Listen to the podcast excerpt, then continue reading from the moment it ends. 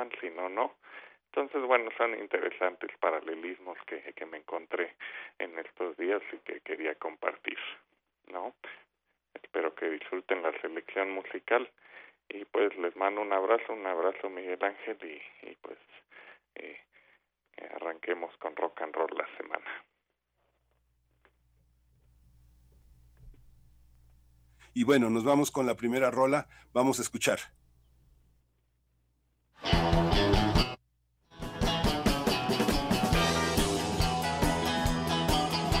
Meu amor inteiro terminou que há pouco dia.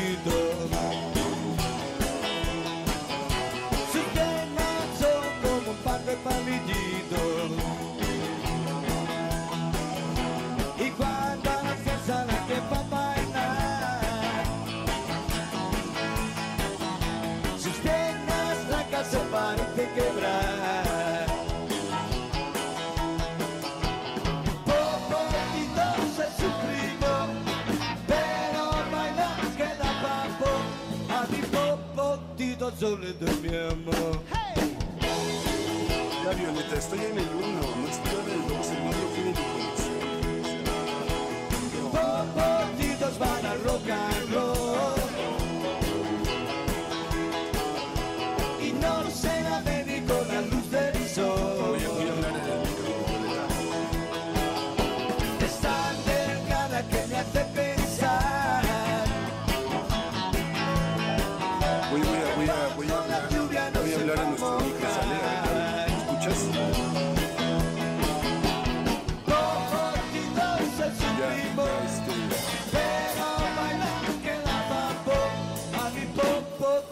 de mi amor.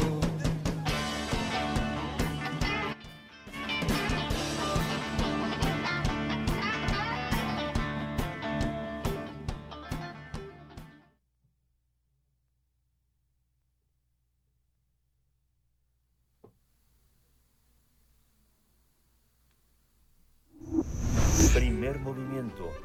Hacemos comunidad en la sana distancia.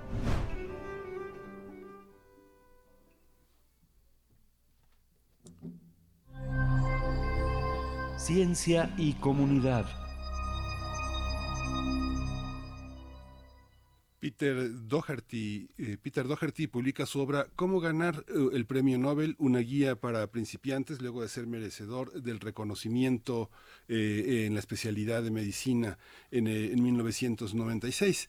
Eh, Peter Doherty comparte cómo puedes obtener un premio de estas características si estás interesado en alguna de las ciencias que se premian cada año en Estocolmo. Cuenta de una manera muy divertida, con una exposición lúcida, cómo, cómo se desarrolla la carrera de un científico, cómo funciona la ciencia experimental y la actividad en el laboratorio, hasta la redacción de artículos, la búsqueda de recursos, todo lo que un científico hace en la comunidad para, para poder salir adelante. Doherty comparte muchos consejos sobre dónde, con quién estudiar, cómo sacar provecho a la pasión e intereses que tiene un investigador que va desarrollándose. El lector va a conocer como de primera mano la vida de un científico, la vida cotidiana, la vida científica, la vida de los colegas.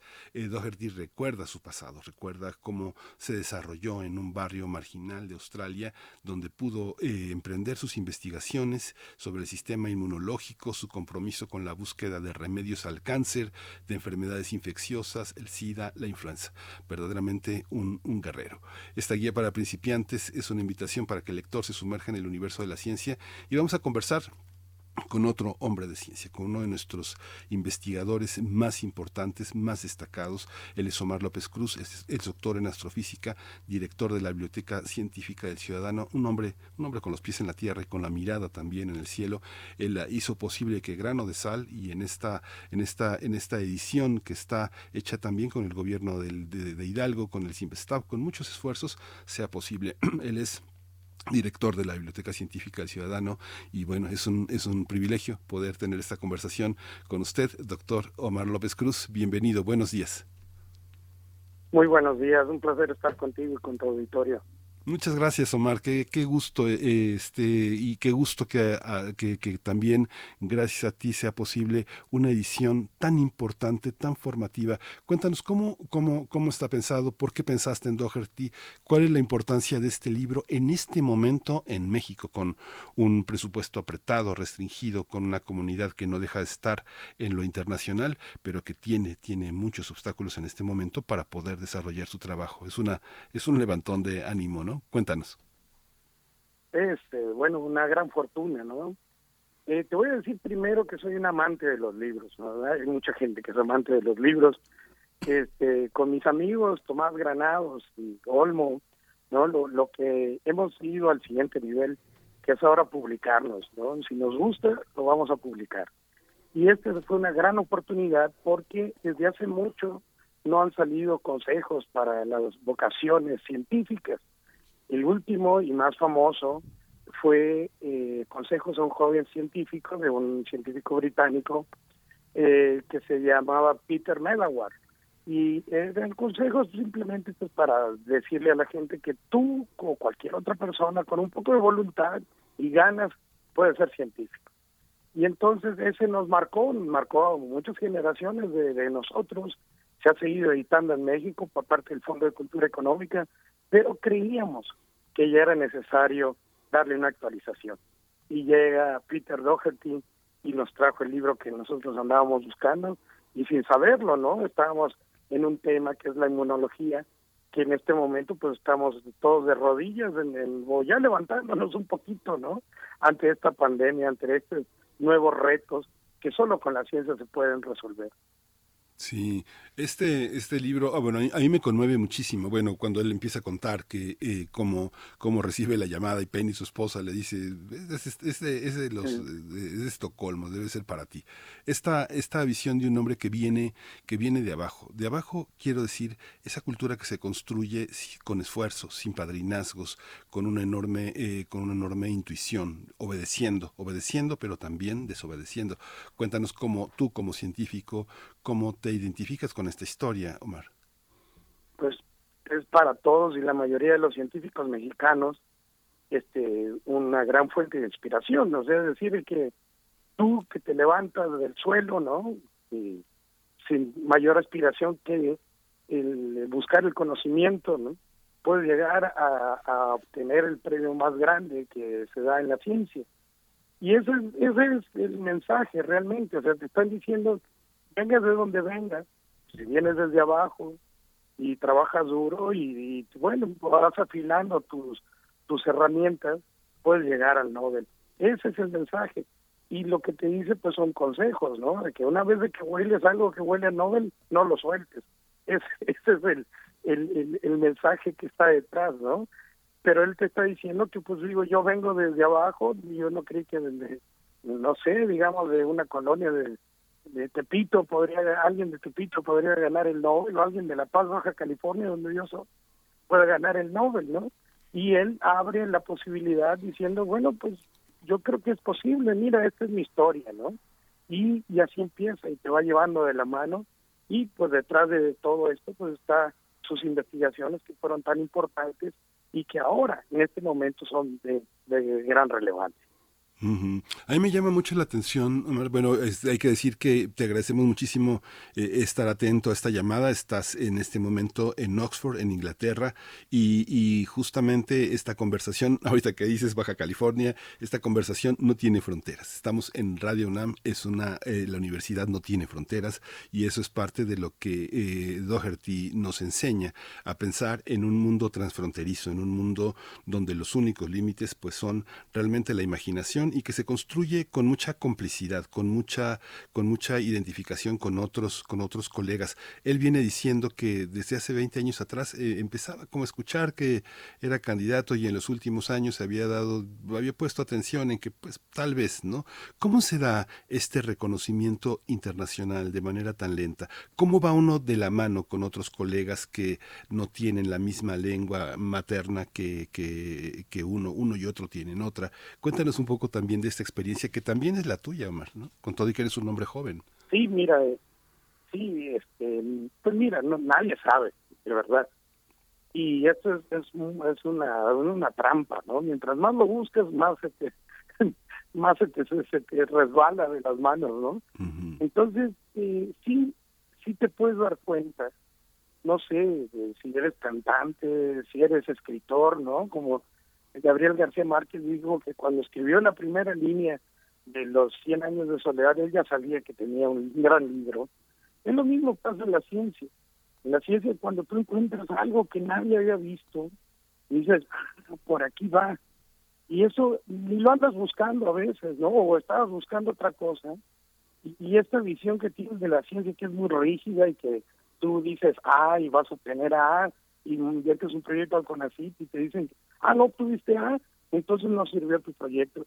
O sea, no es así. Es mucho más rico que eso. Y a veces buscar A te lleva a Z. Y esto es el, cuando se da el descubrimiento. Uno supone algo, pero en realidad la naturaleza está haciendo otra cosa. Y eso es lo que la investigación eh, te da la oportunidad de, de encontrar, ¿no? Y entonces sí, hoy saludarte desde Oxford, que no, nunca había estado por acá, pues es una gran oportunidad y eso es gracias al conocimiento, gracias a la investigación. Vengo ahorita de Berna, de Suiza, estuve ahí en la casa de Einstein, ¿no?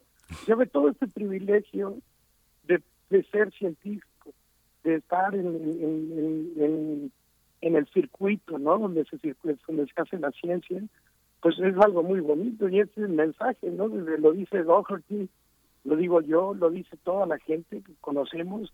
En la Biblioteca Científica del Ciudadano hay eh, varios ganadores del Nobel y lo que te puedo decir, son gente muy humilde, son gente muy linda, son gente de la que no se le puede acercar.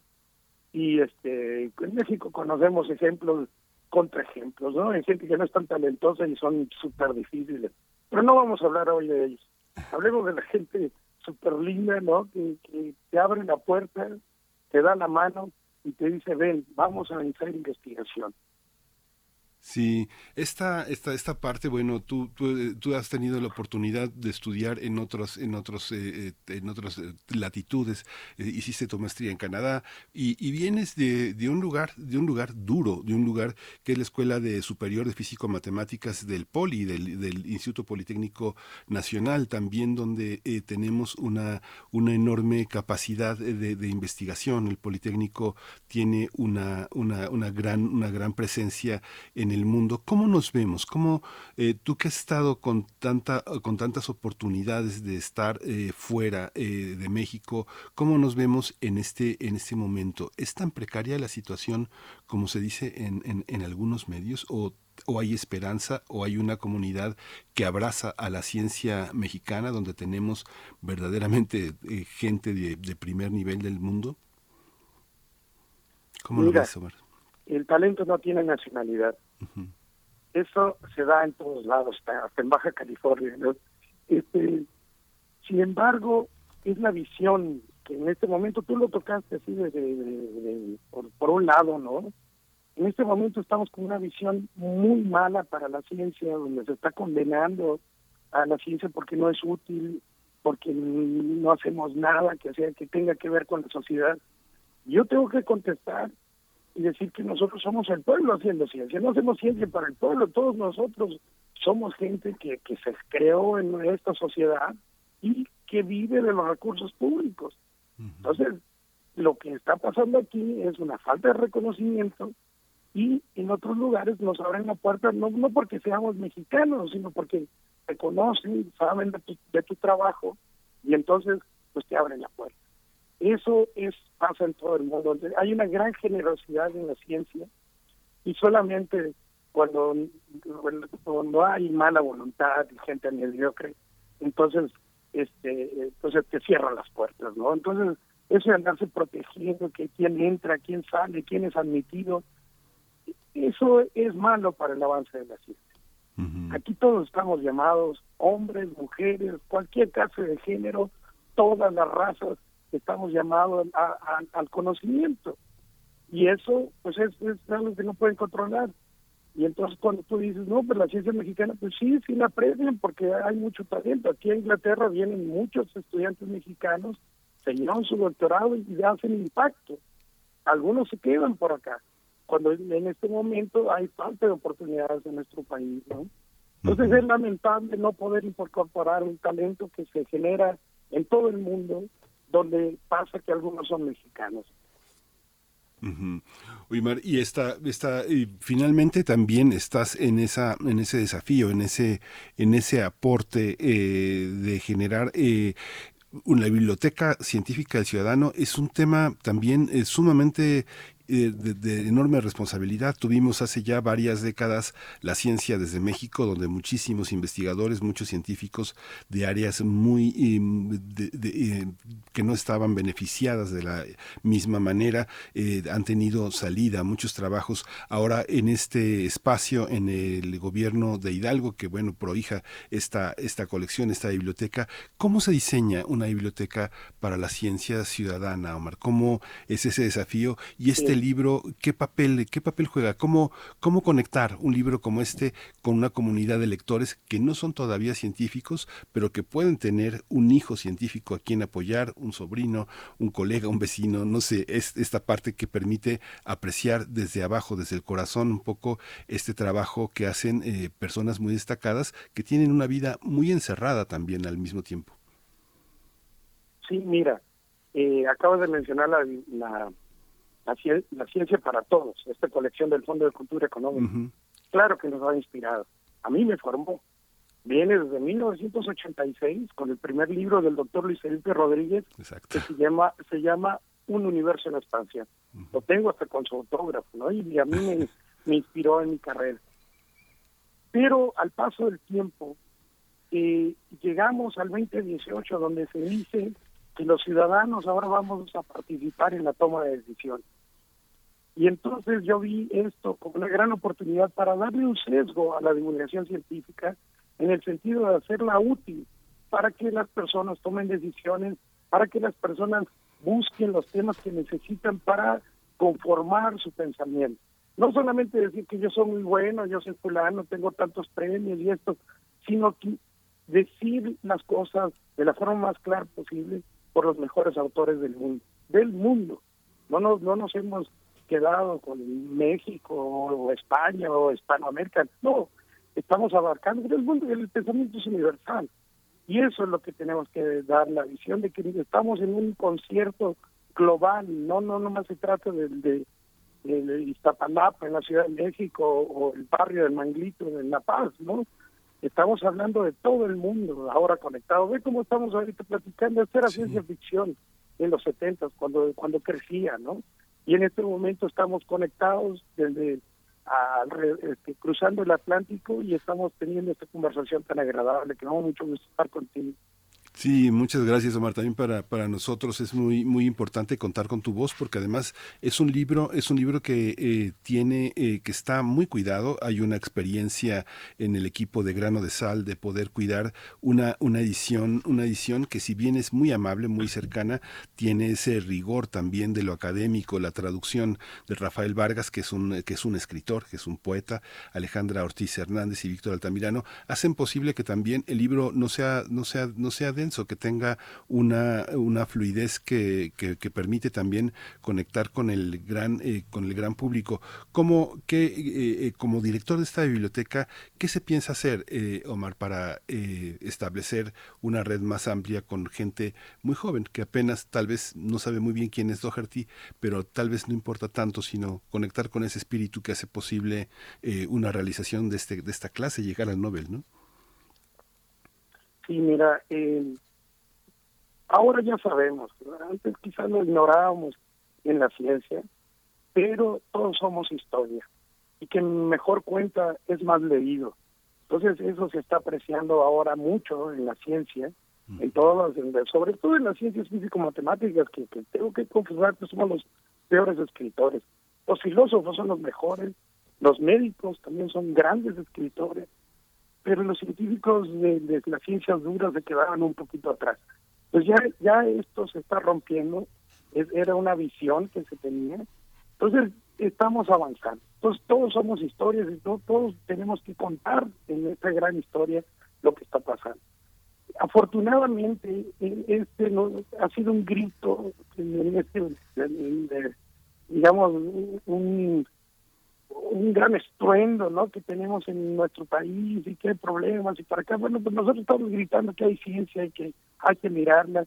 Y afortunadamente el, el gobierno que ahora acaba de ser elegido en Hidalgo ha tomado este proyecto porque me dijo mi, mi amigo, el, el otro el director de la colección, Lamán Carranza, Ujú. aquí nos hemos juntado un político y un científico para tratar de crear un lenguaje común. Cuando yo le dije, ¿qué va a pasar con nosotros? Él me dice, mira, los políticos no somos gente tonta, ¿no? Si nos conviene, vas, vamos a seguir. Entonces, dado el impacto que ha tenido en toda Hispanoamérica, dado el impacto de que pues ya se está distribuyendo, lo piden, la, la- está en los, los mejores vendidos en estos semana en algunas librerías, el libro pues está ha ganado notoriedad y esta colección que como bien dices no está muy bien cuidada ver las, las las portadas son muy bonitas hay artistas este trabajando hay traductores los mejores que hemos encontrado pero además está revisada. Y en este libro el doctor Leopoldo eh, Argumedo de Sinvestad, uno de los mejores investigadores de inmunología accedió a revisarlo y lo hizo con mucho gusto junto con otro biólogo de Baja California. Entonces, estamos muy contentos de, de que la gente nos está ayudando a mover estos libros. Sí, pues ya vamos llegando al final, este eh, Omar, pero sí hay que señalar todos estos todos estos esfuerzos. Fíjate que eh, con todo y que uno lucha contra el prejuicio, a veces uno uno a veces lo desgraciadamente uno a veces lo tiene. Vi la introducción del gobernador del estado de Hidalgo, Omar Fayad, y dije, ah, bueno, me la voy a saltar, ¿no? Y no y no había visto ese encargo, el origen de ese encargo. Es muy interesante la introducción de, eh, de, de Omar Fayad porque justamente libros, ciencia y ciudadanía es la ecuación, es la ecuación que hace posible una biblioteca que ya tiene muchísimos títulos, que está en un, en un orbe muy interesante, este es el último título, pero está La máquina genética, La carrera por descifrar de Benki Ramakrishan, está de Lene Courtois, Travesía por los mares del cosmos, Nuestro hogar en el universo, La Niaquea. Hay muchos libros eh, fascinantes, Combatir la pobreza, herramientas experimentales para, la, para enfrentarla, de esta gran investigadora también, Esther Duflo, eh, eh, en pie, Las claves ocultas de la ingeniería de Roma Graval. Es una colección, verdaderamente hay que asomarse a la biblioteca eh, científica del ciudadano porque verdaderamente está llena, llena de joyas y va a crecer. Omar. Es una, es una visión totalmente madurada y distinta de la ciencia desde México. Es otra cosa, es, es fascinante. Muchas gracias por esta Eso es conversación. lo que, que- Sí. muchas gracias. No, no, coméntame. distinto y ajá. No, coméntame, Omar, te, te interrumpí. Sí, ah, perdón, mira, este, queríamos hacer algo distinto. Y fue gracias a la visión del gobernador Omar Fayad y del colega y amigo este, Lamán Carranza, que o sea, no vamos a lograrlo solos. Los científicos gritando y quejándose, no vamos a lograr nada. Ni, ni, ni si no tratamos de convencer a quienes toman las decisiones. Y muchos científicos no hemos entendido que vivimos en una sociedad, ¿no? Nosotros vamos por la pureza, yo no quiero mancharme las manos. Yo te quiero decir que aquí nadie es puro. Y para salvar una sociedad se necesita el concurso de todas las fuerzas.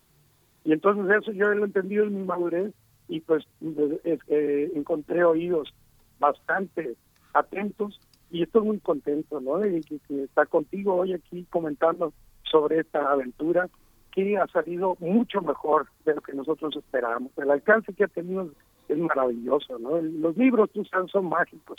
Sí. Tú lo dejas ahí y algún día va a encontrar un lector que va, va a salvar el mundo. Y eso es lo que queremos.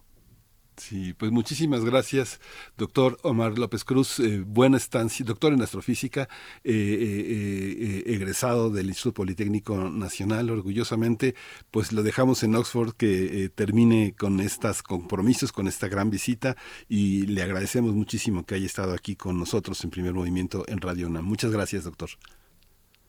Muchas gracias a tus órdenes. Gracias, Ha sido un placer estar contigo. Muchas gracias, doctor. Pues vamos a hacer una breve pausa musical. Vamos a escuchar parte de la curaduría de Bruno Bartra con Lone Star, La Casa del Sol Naciente. Ah, perdón. Vamos a ir directamente movimiento. con Teo Hernández. Hacemos comunidad en la sana distancia. La música del mundo desde México. Ya está con nosotros eh, eh, Teo Hernández, eh, Guillermo Teo Hernández, quien es el encargado de hacer, de poner la música del mundo, la música de Latinoamérica desde, desde, desde México. Y Carlos Chávez y sus primeras obras es el tema de hoy. Querido Guillermo Teo Hernández, muchas gracias. Buenos días. Miguel Ángel, querido Miguel Ángel, todo el equipo de Primer Movimiento, este, pues un gusto como siempre estar con ustedes. Justamente hablar de, de Carlos Chávez es hablar de, de, un, de una personalidad, podríamos decir, de las más importantes y, y que marcaron más la música del siglo XX, ¿no? Y que sin Carlos Chávez, digamos, la, el panorama musical, incluso el panorama musical actual sería otro. Él tiene una multiplicidad de lenguajes muy grande debido a que era un hombre inquietísimo. Desde sus inicios eh, empezó a componer, ¿no? Él nació en 1899 y murió en 1978, o sea, podemos decir que iba con el, con el siglo.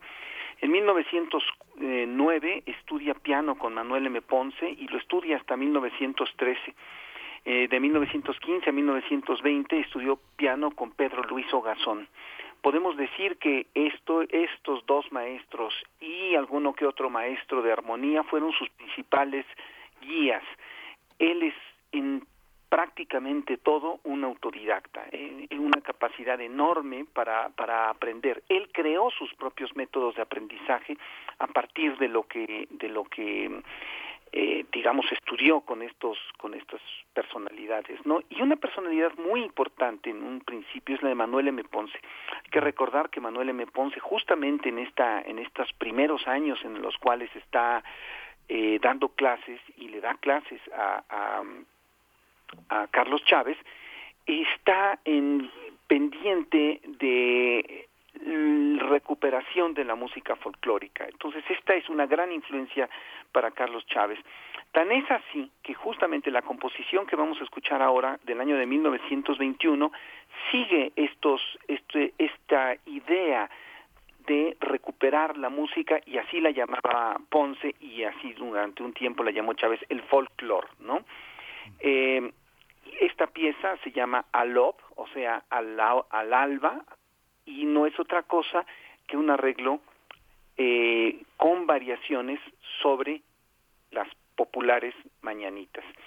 Eh, y bueno, qué mejor, qué mejor pieza para, para celebrar ocho años de primer movimiento, que a mí me parece uno de los espacios más importantes en la radio mexicana para la reflexión, para la reflexión sobre humanidades, ciencia, cultura en general, ¿no? Y que incluso va mucho más allá de lo que es propiamente la universidad, ¿no? Yo he escuchado muchísimos comentarios de gente que que constantemente lo sintoniza y, y bueno, dice que es de los espacios en los cuales se piensa. Entonces, la interpretación que vamos a escuchar es la de María Teresa Rodríguez, que es, podríamos decir, la, la mujer eh, pianista mexicana que acompañó en muchas, muchas veces a, Chávez y fue su pianista de, de cabecera, no solo como pianista, sino como acompañante en el taller de composición que se hizo en el Conservatorio Nacional hacia, hacia los años 60. Entonces, bueno, pues muchísimas felicidades, un abrazo muy, muy grande para todos y que muchísimos años de primer movimiento. Muchísimas gracias, eh, Guillermo Teo Hernández. Muchas gracias. Eh, me compartiste, nos compartiste el fin de semana también esto que sea un preludio a una presentación que va a ser de un gran disco en el que participaste sobre eh, Carlos Chávez y Silvestre Revueltas, que va a ser el 30 de agosto a las 7 de la noche. Vamos a, vamos a, vamos a estar muy atentos. lo van a presentar Eugenia Revueltas, Roberto Kolb y tú. felicidades por este trabajo documental tan importante. Ya me imagino que a lo largo de agosto volverás sobre este tema, pero pues mientras vamos a escuchar esta, esta pieza, la of, eh, que es, eh, una palabra tan bella en francés para, para, referirse a, esta, este momento del día. Muchas, muchas gracias, Guillermo. Nos despedimos de la Radio Universidad de Chihuahua, si es que estamos en este momento enlazados, y te agradecemos muchísimo y nos quedamos con el maestro Chávez y despedimos, quédese con nosotros después de esta pieza en primer movimiento. Un abrazo, Guillermo. Un abrazo para ustedes. Felicidades. Gracias, Guillermo.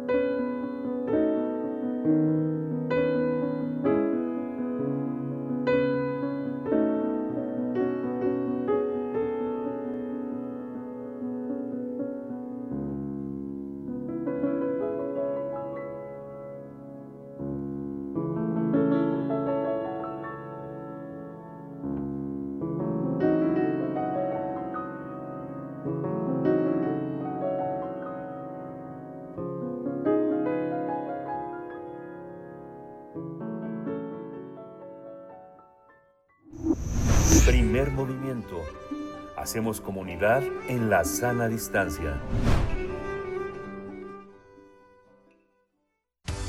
Durante la pandemia, la UNAM no se detuvo y logramos números muy positivos. Más de 200.000 estudiantes obtuvieron becas para bachillerato, licenciatura o posgrado.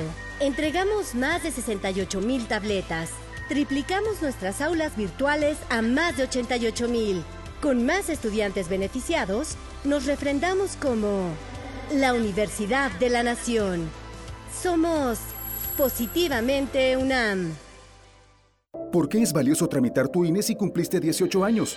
Porque es muy importante que mis valores se vean reflejados en las decisiones de mi país. Porque por fin mi voz va a contar. Porque ya es tiempo de tomar mis propias decisiones. Ya puedo tomar decisiones, ya puedo votar. Así empecé mi cumpleaños, yendo por mi INE. Si ya cumpliste 18 años, ve al módulo del INE y tramita tu credencial. Haz tu cita en INE.mx o llama a INETEL 804-33-2000. Mi INE es valioso porque me identifica y nos une. INE.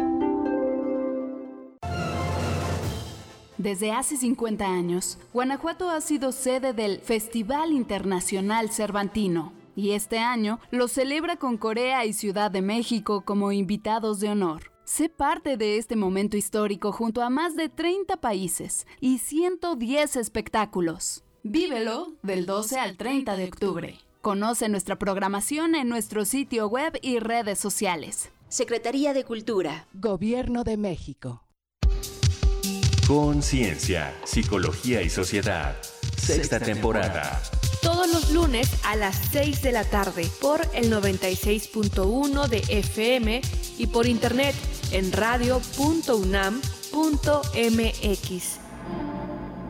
Con nuevas especialistas e investigadores en la ciencia psicológica.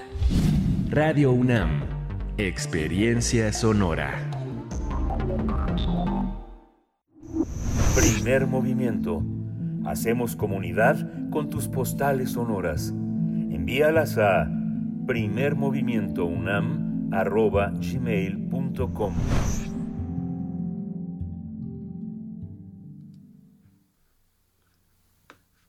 Buenos días, ya estamos eh, de regreso aquí en Primer Movimiento. Hoy es lunes 8 de agosto, son las 8 de la mañana con dos minutos.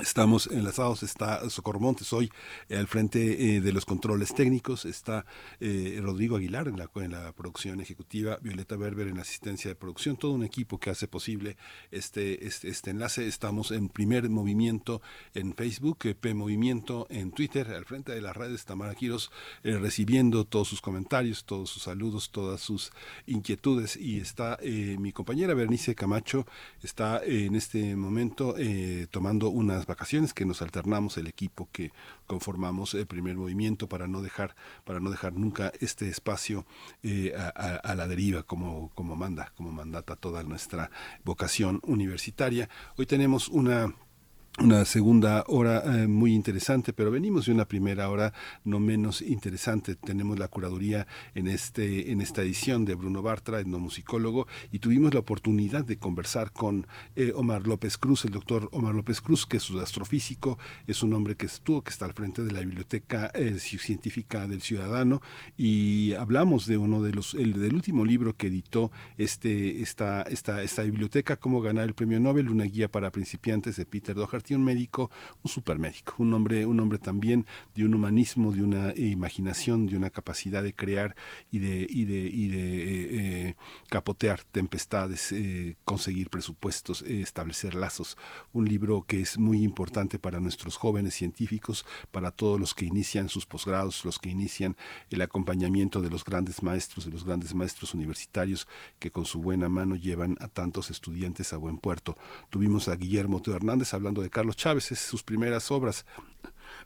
Perdón, este es el prólogo de una presentación que harán eh, Teo Hernández, eh, Eugenia Revueltas, de un gran disco, de un disco documental en el que vamos a tener hasta Carlos Pellicer hablando de las horas de junio y que forma parte de un gran documental entre Carlos Chávez y, y, y, Silvestre Revueltas. Es algo que Guillermo Teo seguramente le va a dar seguimiento durante todo este, este mes para llegar al 30 de agosto con esta propuesta. Tenemos eh, en, en, esta hora las tres carpetas de investigación que la FE FGR, abrió eh, la Fiscalía General de la República contra el expresidente Enrique Peña Nieto. ¿Qué tan importante es este, es este caso? Eh, vamos a tratar de seguirlo con eh, Diana Lastiri. Ella es reportera en temas judiciales, ya ha estado con nosotros, hemos conversado con ella. Ella estuvo varios años en el periódico El Universal, ahora es actualmente reportera de proceso, va a ser muy interesante escucharla. Y vamos a tener también la presencia de Moisés Garduño. Digo Moisés Garduño porque con todo y que vamos a hablar de la, ah, de la visita de Nancy Pelosi a Taiwán y la eliminación de, eh, de este líder de Al-Qaeda, Ayman al-Zawahiri, este, la visión de Moisés Garduño siempre es eh, polifónica, siempre es de 360 grados. Moisés Garduño es un experto en estudios árabes e islámicos contemporáneos, es profesor de la Facultad de Ciencias Políticas y Sociales de la UNAM, forma parte de esta gran comunidad universitaria y es una voz imprescindible para entender toda esta, toda esta problemática. Así que eh, si nuestra producción no indica otra cosa, pues podemos ir, si ya está listo, a nuestra nota nacional. Primer movimiento. Hacemos comunidad en la sana distancia.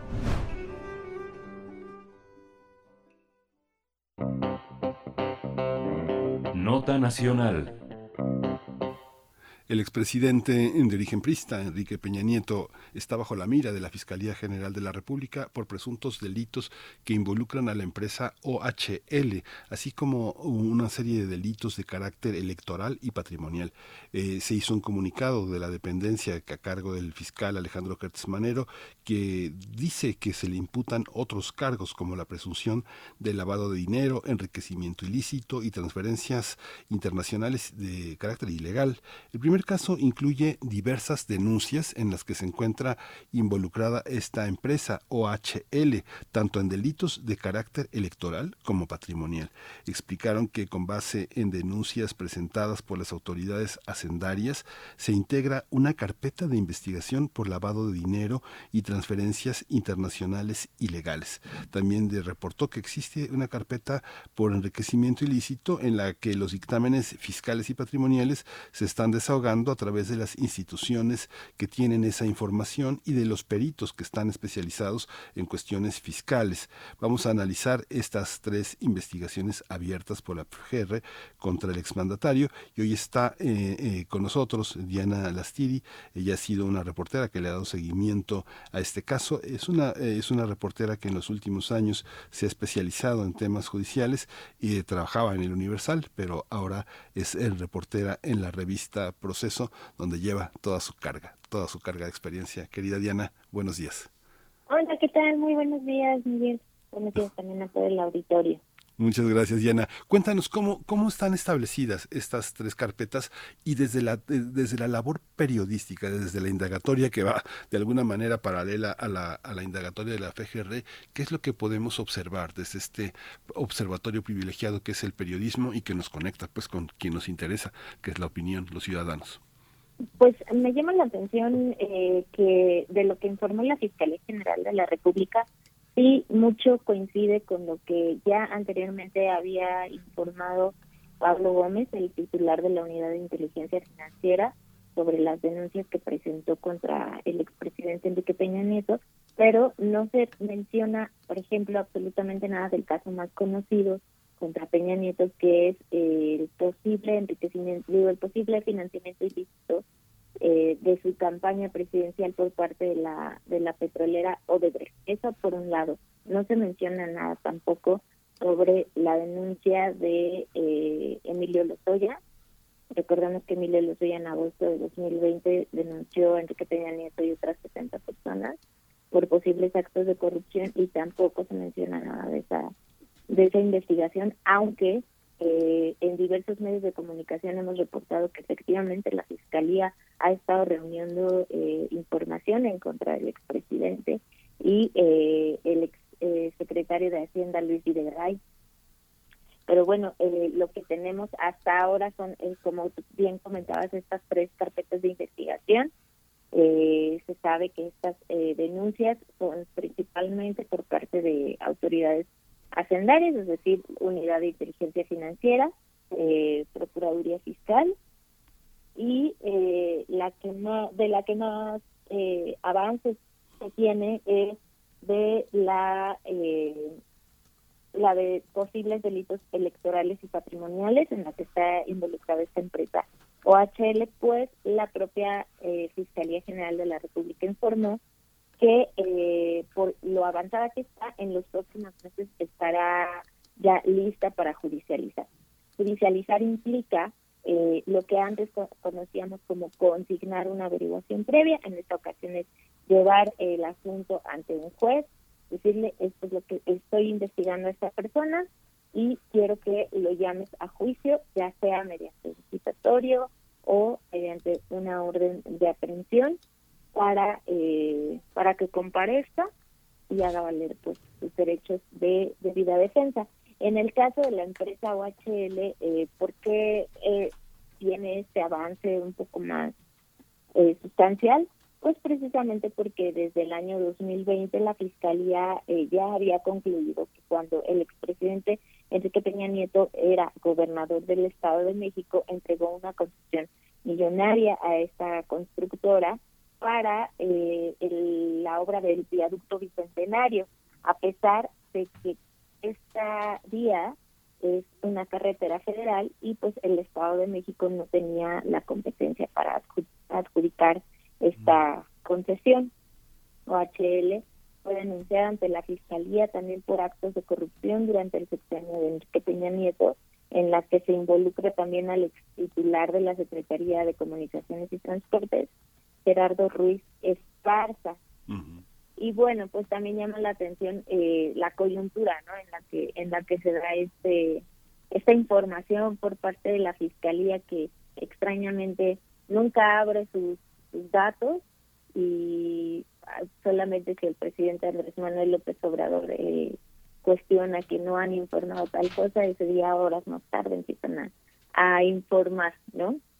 eh, recordemos que ya eh, Morena se está preparando para las elecciones precisamente eh, en el Estado de México, que todos conocemos que es un que todavía el PRI mantiene eh, cautivo y que pues con, todo con todo lo que ha ocurrido, las eh, filtraciones de los audios de del presidente nacional del PRI, eh, Alejandro Moreno, con la decepción eh, general que tiene la población con relación a los gobernantes tricolor, con todo el, el tema Emilio Lozoya, la lucha anticorrupción que el presidente Andrés Manuel López Obrador ha realizado, en donde precisamente pues aunque él diga que no hay persecuciones políticas, pues eh, son, son precisamente los ex integrantes del PRI y del PAN los que más se han visto eh, eh, afectados, por decirlo de alguna manera, con esta lucha anticorrupción y bueno, pues creo que les viene como anillo al, dedo esta la, la difusión de esta información de que van a hacer algo contra el expresidente Enrique Peña Nieto, porque pues nos guste o no, es un clamor social que, que se haga algo en contra de quien de, quien se han realizado diversas denuncias públicas en medios de comunicación sobre posibles actos de corrupción. Tú como tú como reportera Diana, bueno, digo yo te conozco y conozco también lo eh, insistente y lo eh, disciplinada que eres. ¿Cómo cómo se cómo se, eh, desde ese desde ese punto de vista donde uno está persiguiendo funcionarios, persiguiendo gente de la fiscalía, persiguiendo gente también del gobierno anterior para que, eh, para que exprese alguna opinión, ¿cómo, cómo distinguir entre una actitud, una, una, una, correspondencia correcta de la Fiscalía y al mismo tiempo todo lo que se le atribuye o se le imputa al gobierno federal de persecución o de, o de detener la persecución contra Peña Nieto. ¿Tú percibes como reportera un signo de protección al expresidente o un signo de venganza. todo varía, de, de, una hora a otra varía la percepción. En un momento dicen se quiere vengar y en otro momento dicen no, lo está protegiendo. Me refiero al presidente López Obrador. Pero tú, como consideras como reportera, ¿cómo vives? ¿Cómo vives este, ese termómetro tan, tan variante, tan dinámico, Diana?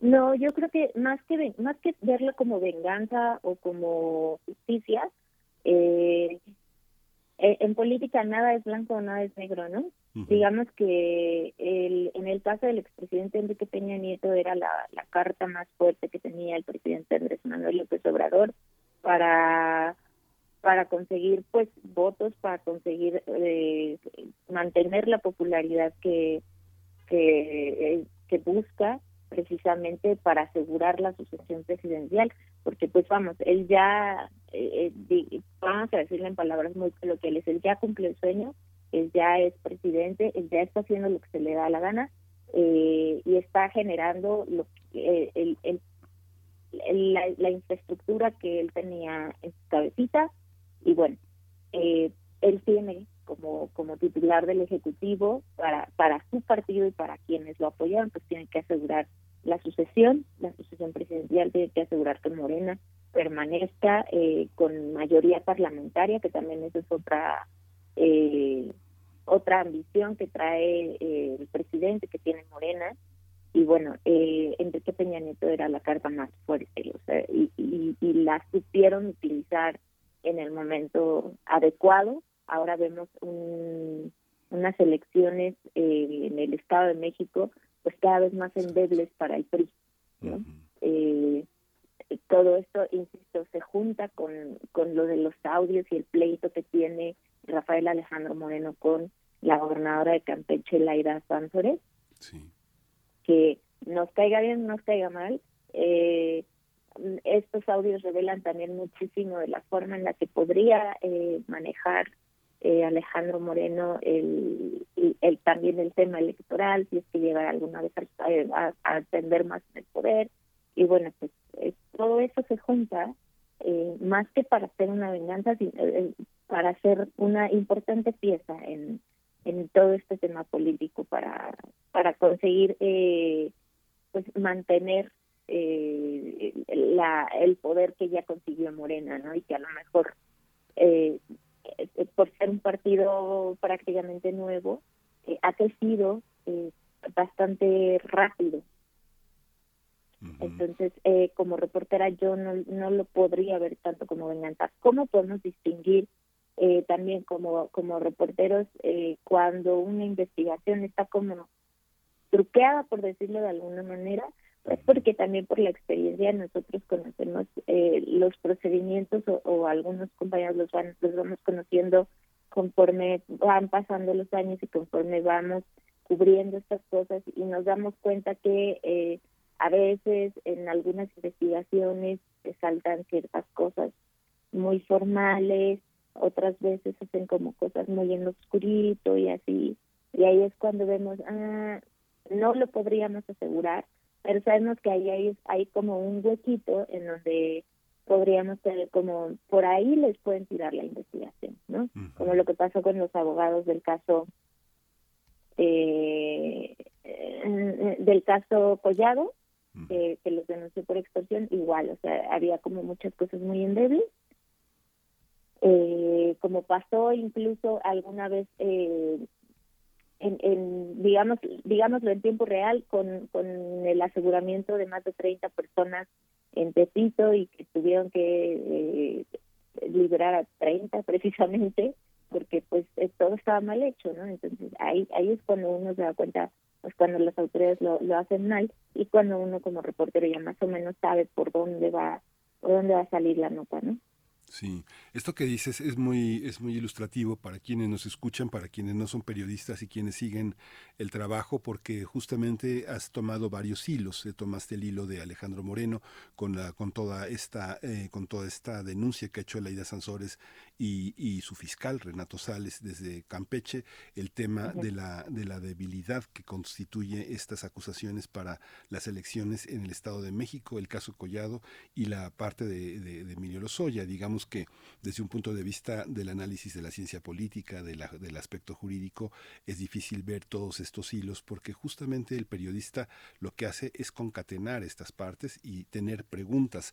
Tú en esta, en esta parte, eh, eh, ¿cómo, ¿cómo observas una reportera como tú que se ha especializado en la cuestión judicial? A veces la especialización con, con, condena un poco al reportero a cierta soledad, pero justamente de lo que hablas es de, es de que evidentemente tienes un conjunto de relaciones con otros colegas y cómo contemplas desde ese punto de vista las preguntas que se hacen, las preguntas que se hacen desde el periodismo sobre el Estado de México, Diana. ¿Cómo, cómo observas esto ya que ya es una inminente campaña hacia la, hacia la gobernatura? ¿Cómo, ¿Cómo ves este proceso en relación a las denuncias a Peña Nieto?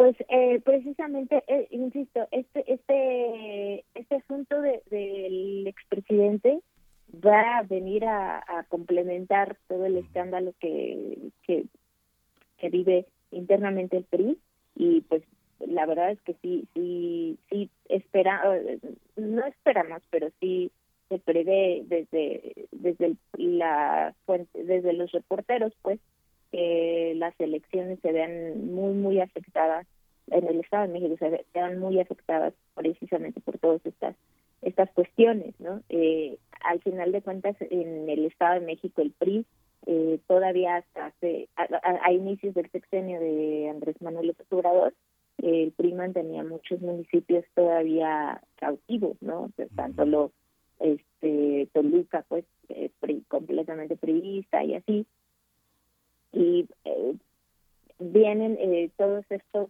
viene por ejemplo la elección eh, en donde se cambia el Congreso, ¿no? El Congreso, el, Congreso de la Unión. viene esta elección histórica y ahí es en donde se miden las fuerzas de, los de los partidos y, y donde más pierde el terreno el PRI y evidentemente queda completamente evidenciado pues el Estado de México podría ser un, tema ahí eh, de cuidado para el tricolor, no lo cuidan, honestamente, no hacen absolutamente nada. Y eso se, se observa, ¿no? Como periodistas o como reporteros también eh, lo, teníamos como como también ahí en la agenda de mm, algo ahí va a pasar, ¿no? Y justo es lo que te digo, también como reporteros eh, entendemos que la carta del expresidente pues ahí la tenía guardada el, el actual ejecutivo y se está utilizando en, este momento de coyuntura que, que bien que bien comenta. ¿Cómo, ¿Cómo observa la Fiscalía? ¿Cómo, cómo, qué, ¿Qué es lo que sigue en la agenda para ustedes como reporteros que siguen el caso, Diana? ¿Qué es lo que podemos esperar en las próximas semanas? Con pues este precisamente estamos esperando a que la Fiscalía judicialice esa carpeta de investigación en donde está involucrada OHL, porque eh, por lo que informó incluso el propio titular de la UIF, Pablo Gómez, las denuncias que presentó en contra del expresidente todavía están eh, pues en, plena integración. Eh, la propia fiscalía informó que está esperando información eh, de mm, mm, eh, información financiera del extranjero y eh, pues por experiencia sabemos que esas informaciones no se tardan un mes ni dos, pueden llegar a tardar hasta seis meses. Tan solo un ejemplo, en el caso de Brecht eh, en contra de Emilio Lozoya, la información de asistencia jurídica que le llaman internacional que solicitaron a diversos países en Europa, sobre todo, se tardó casi un año en llegar. Entonces, pues digamos que esas investigaciones eh, por las que, que iniciaron gracias a las denuncias de Pablo Gómez, pues están apenas caminando y pues como lo anunció la Fiscalía, en breve se supone que tendrían que judicializar OHL, que es una investigación que como lo mencioné, pues ya tiene al menos desde el año 2020, eh, integrándose en las oficinas de, del, titular, ¿no? Pues, del fiscal de Manera. Pues Diana Lasti, muchísimas gracias. Siempre es un gusto este eh, conversar contigo. Te agradezco que te hayas dado este tiempo para conversar con nosotros. Y, bueno, pues seguimos, seguimos pendientes. Eh, si tú nos permites, vamos a volver, vamos a volver contigo cuando haya algunas otras informaciones o cuando tú consideres también que vale la pena eh, comunicarle a nuestro auditorio, a nuestros radioescuchas, nuevos hallazgos. Te agradecemos, querida Diana. Este, mucha suerte en proceso con tu trabajo. Gracias, muchísimas gracias y pues bonito día a todos. Claro que estaré para tratar de explicar lo que me dio en tiempo. Muchas gracias, Diana. Un abrazo. Hasta luego. Hasta pronto. Buen día. Vamos a ir con música, vamos a hacer una pausa musical después de, esto y vamos a escuchar de Lone Star, La Casa del Sol Naciente, en la curaduría de Bruno Bartra.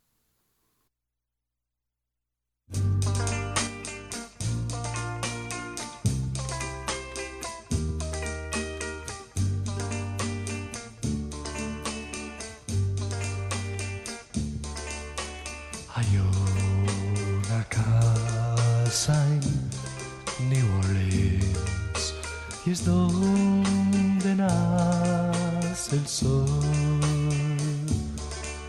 Y es allí donde yo mi vida destruí.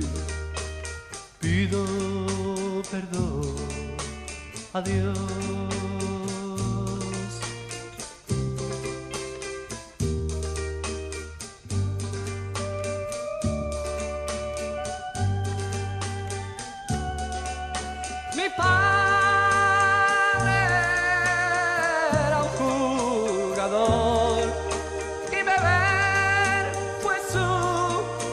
Yo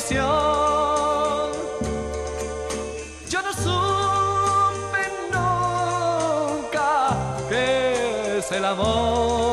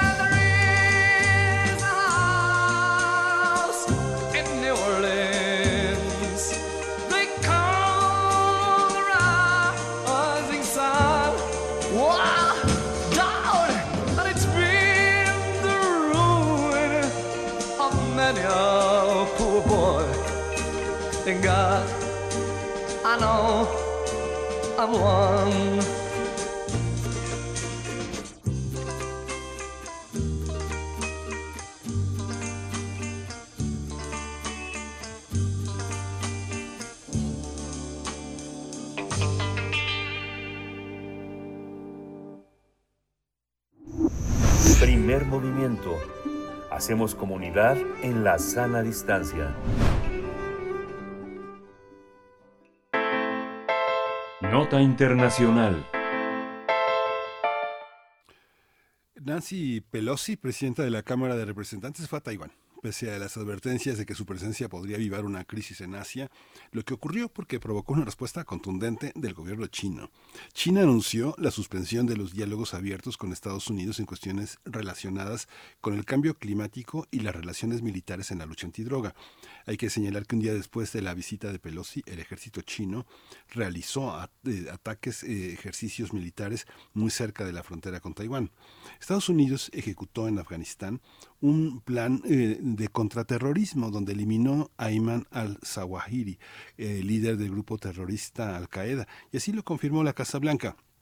Al-Zawahiri, médico cirujano egipcio, supuestamente ayudó a coordinar los ataques del 11 de septiembre de 2001, que todos nos eh, recordamos, en los que secuestraron cuatro aviones civiles que estrellaron contra las torres gemelas del World Trade Center en Nueva York, el Pentágono y un campo de Pensilvania, que mataron a, que, la, con- la consecuencia de cerca de 3.000 personas eh, que fallecieron y muchísimos miles de heridos. De acuerdo con un funcionario que mantuvo su identidad en el anonimato, dijo que el ataque con un dron fue ejecutado por la CIA en Kabul y posteriormente el presidente Joe Biden confirmó la noticia.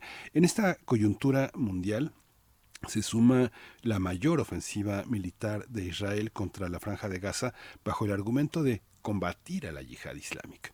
Hasta ahora los ataques han dejado más de 32 muertos, mientras que el gobierno de Israel anunció que los bombardeos eh, pueden durar hasta una semana. Y bueno, vamos a hacer este, este análisis de la situación en Medio Oriente y Asia tras la visita de Pelosi a Taiwán, el asesinato de Ayman el Zawahiri y la reciente ofensiva de Israel en Gaza. Hoy está con nosotros, como ya lo habíamos anunciado, eh, Moisés Garduño, profesor de la Facultad de Ciencias Políticas y Sociales de la UNAM, especialista en estudios árabes e islámicos contemporáneos. Le doy la bienvenida, eh, Iván eh, Moisés Garduño. Muchísimas gracias por estar con nosotros esta mañana. Muchas gracias. Buenos días, Miguel Ángel. Gracias a ustedes y a nuestra audiencia, ¿no? Este, no tuve la oportunidad de estar el jueves pasado para felicitarlos, eh, digamos, en vivo, pero ya es un nuevo aniversario. Así que extiendo nuevamente mi felicitación y mi reconocimiento a ustedes, al programa Al Espacio y a toda la labor que hacen día con día para generar este espacio tan valioso. Muchas gracias, Moisés. Pues tú formas parte de esto porque realmente tu, tu experiencia, tu conocimiento, tu pasión eh, hace posible que tengamos una versión muy distinta a la que prevalece en los medios eh, tradicionales, convencionales, en los medios que son un negocio, los medios internacionales, las grandes agencias, siempre, eh, siempre muchas preguntas, muchas, muchas, muchos análisis muy valiosos. Te agradecemos que, que, que nos tengas siempre en esta, en esta opción privilegiada de poder conversar contigo y que nos des esta, esta prioridad que siempre nos das, estimado Moisés. ¿Cómo, cómo observamos esta, esta visita de Pelosi? Muchos frentes, muchos temas y muchos temas que tienen una enorme profundidad y trascendencia para, las, para los próximos meses. Es un tema de largo aliento, ¿no? Cuéntanos un poco cómo lo ves. En efecto, Miguel Ángel, tiene razón. Yo estaba pensando en marcar todo lo que está pasando en esta coyuntura de esta semana y la semana pasada como uno de los resultados del viaje de Joe Biden a Israel y Arabia Saudita. En los discursos se puede observar, además de haber cuadrado ya ciertos arreglos para vender más armas a Israel, a, sobre todo Arabia Saudita y Emiratos Árabes Unidos, se cuadra también como un momento donde estos países se tienen que hacer cargo de su propia seguridad. A eso yo le, ahora sí que le ataño el ataque de Israel a la guerra islámica de estas horas pasadas y por lo tanto Estados Unidos tendría que dedicarse más tiempo, más esfuerzos políticos y militares a una zona geopolítica que está trayendo su atención en los últimos siete, ocho años, sobre todo desde Obama, el segundo periodo de Obama, que es el Asia, a lo que responde la visita de Nancy Pelosi a Taiwán. Este realineamiento geopolítico que está haciendo Estados Unidos no quiere decir que Estados Unidos está yendo de la región del Medio Oriente. Simplemente está haciendo una, una recomposición de sus fuerzas militares y de sus esfuerzos de vigilancia, precisamente porque la amenaza que representa China para los intereses hegemónicos de Estados Unidos, pues es paralela a la amenaza que representa Rusia en la parte de Europa Oriental con el caso de Ucrania. Así podemos entender básicamente que si bien Estados Unidos no se va de Medio Oriente deja sus armas, y deja abiertas las posibilidades para atacar personas específicas, como el caso de Ayman al-Zawahiri, que fue el hombre más importante de Al-Qaeda después de Osama Bin Laden, y que, aunque sí es cierto que la organización ya estaba debilitada, sí había ciertas, digamos, eh, intereses en Estados Unidos de hacerse con él, un canto también para temas electorales. Recordemos que Obama hizo lo propio con Bin Laden, Trump lo hizo con Abu Bakr al-Baghdadi al momento de presentar estas, estos asesinatos selectivos como trofeo en términos electorales para hacer parecer a Estados Unidos como una potencia todavía lo suficientemente fuerte y efectiva para buscar a cualquier terrorista en cualquier parte del mundo y delimitar ataques precisos con armamentos de alta tecnología como los misiles que están utilizando ahorita, que son los Hellfire RNDX, que son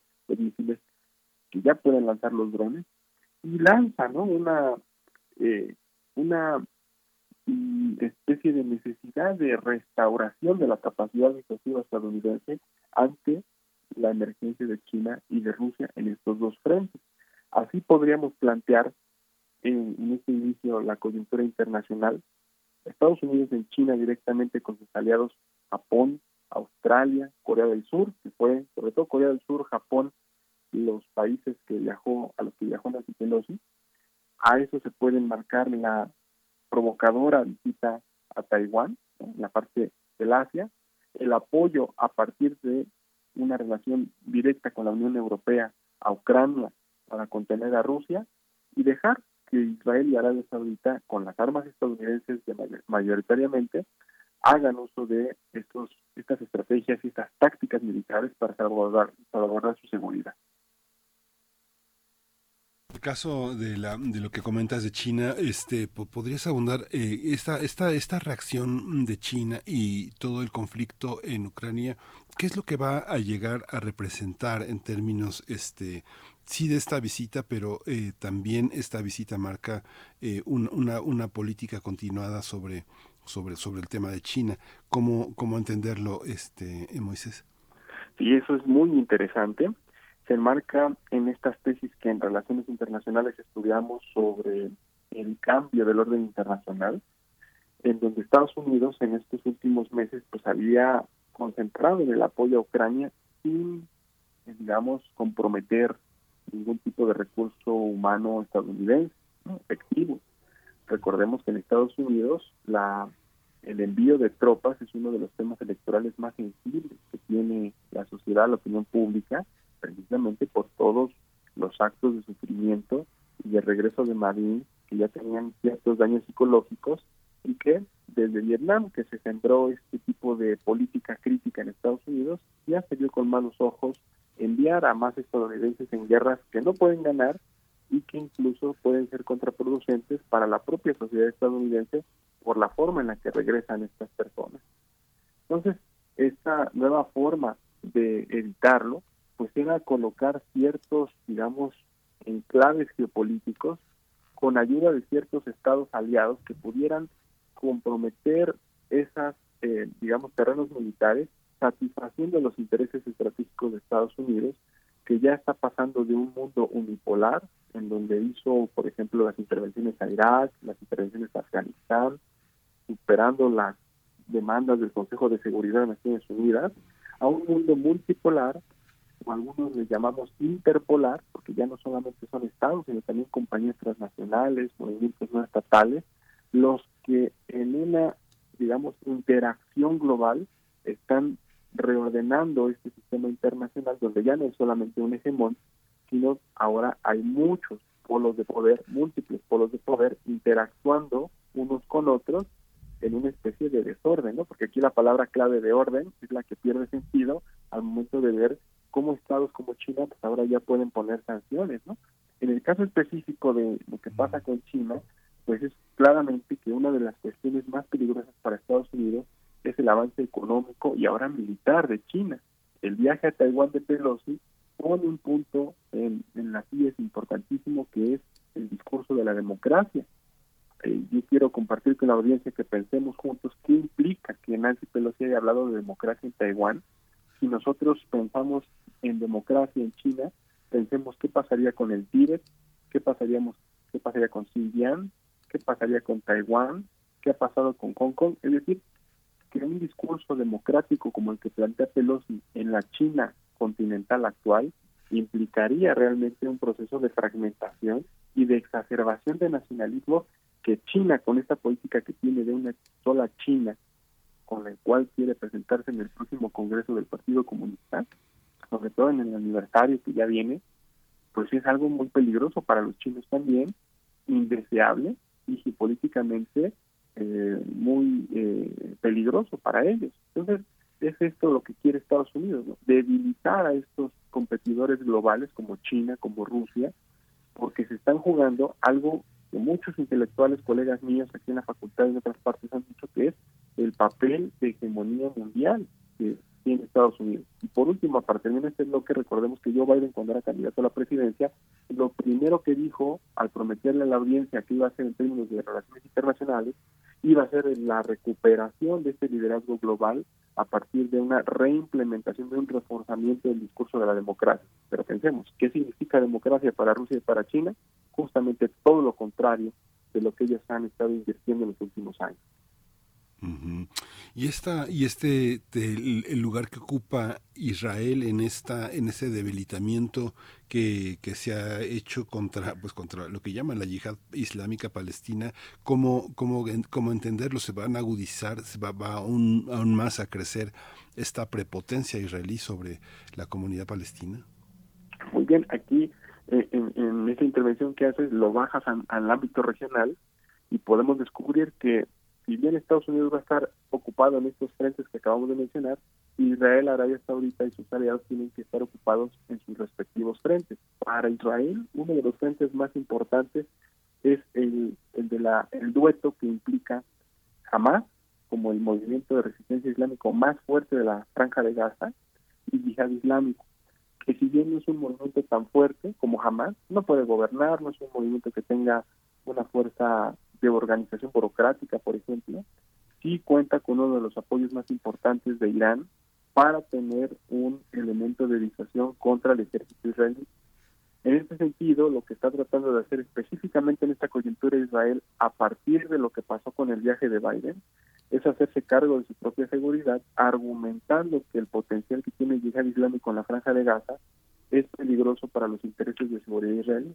Y además, recordemos que hay elecciones en, estos, en noviembre próximo, donde Yair Lapid, que es un político de izquierda, que no tiene formación militar, se ve la necesidad de incentivar una operación militar de este tamaño para mostrarle al electorado este, israelí que no es una persona que se va a tentar la mano, ¿sí? que se va a tentar el corazón para iniciar este tipo de operaciones en caso de que sea necesario.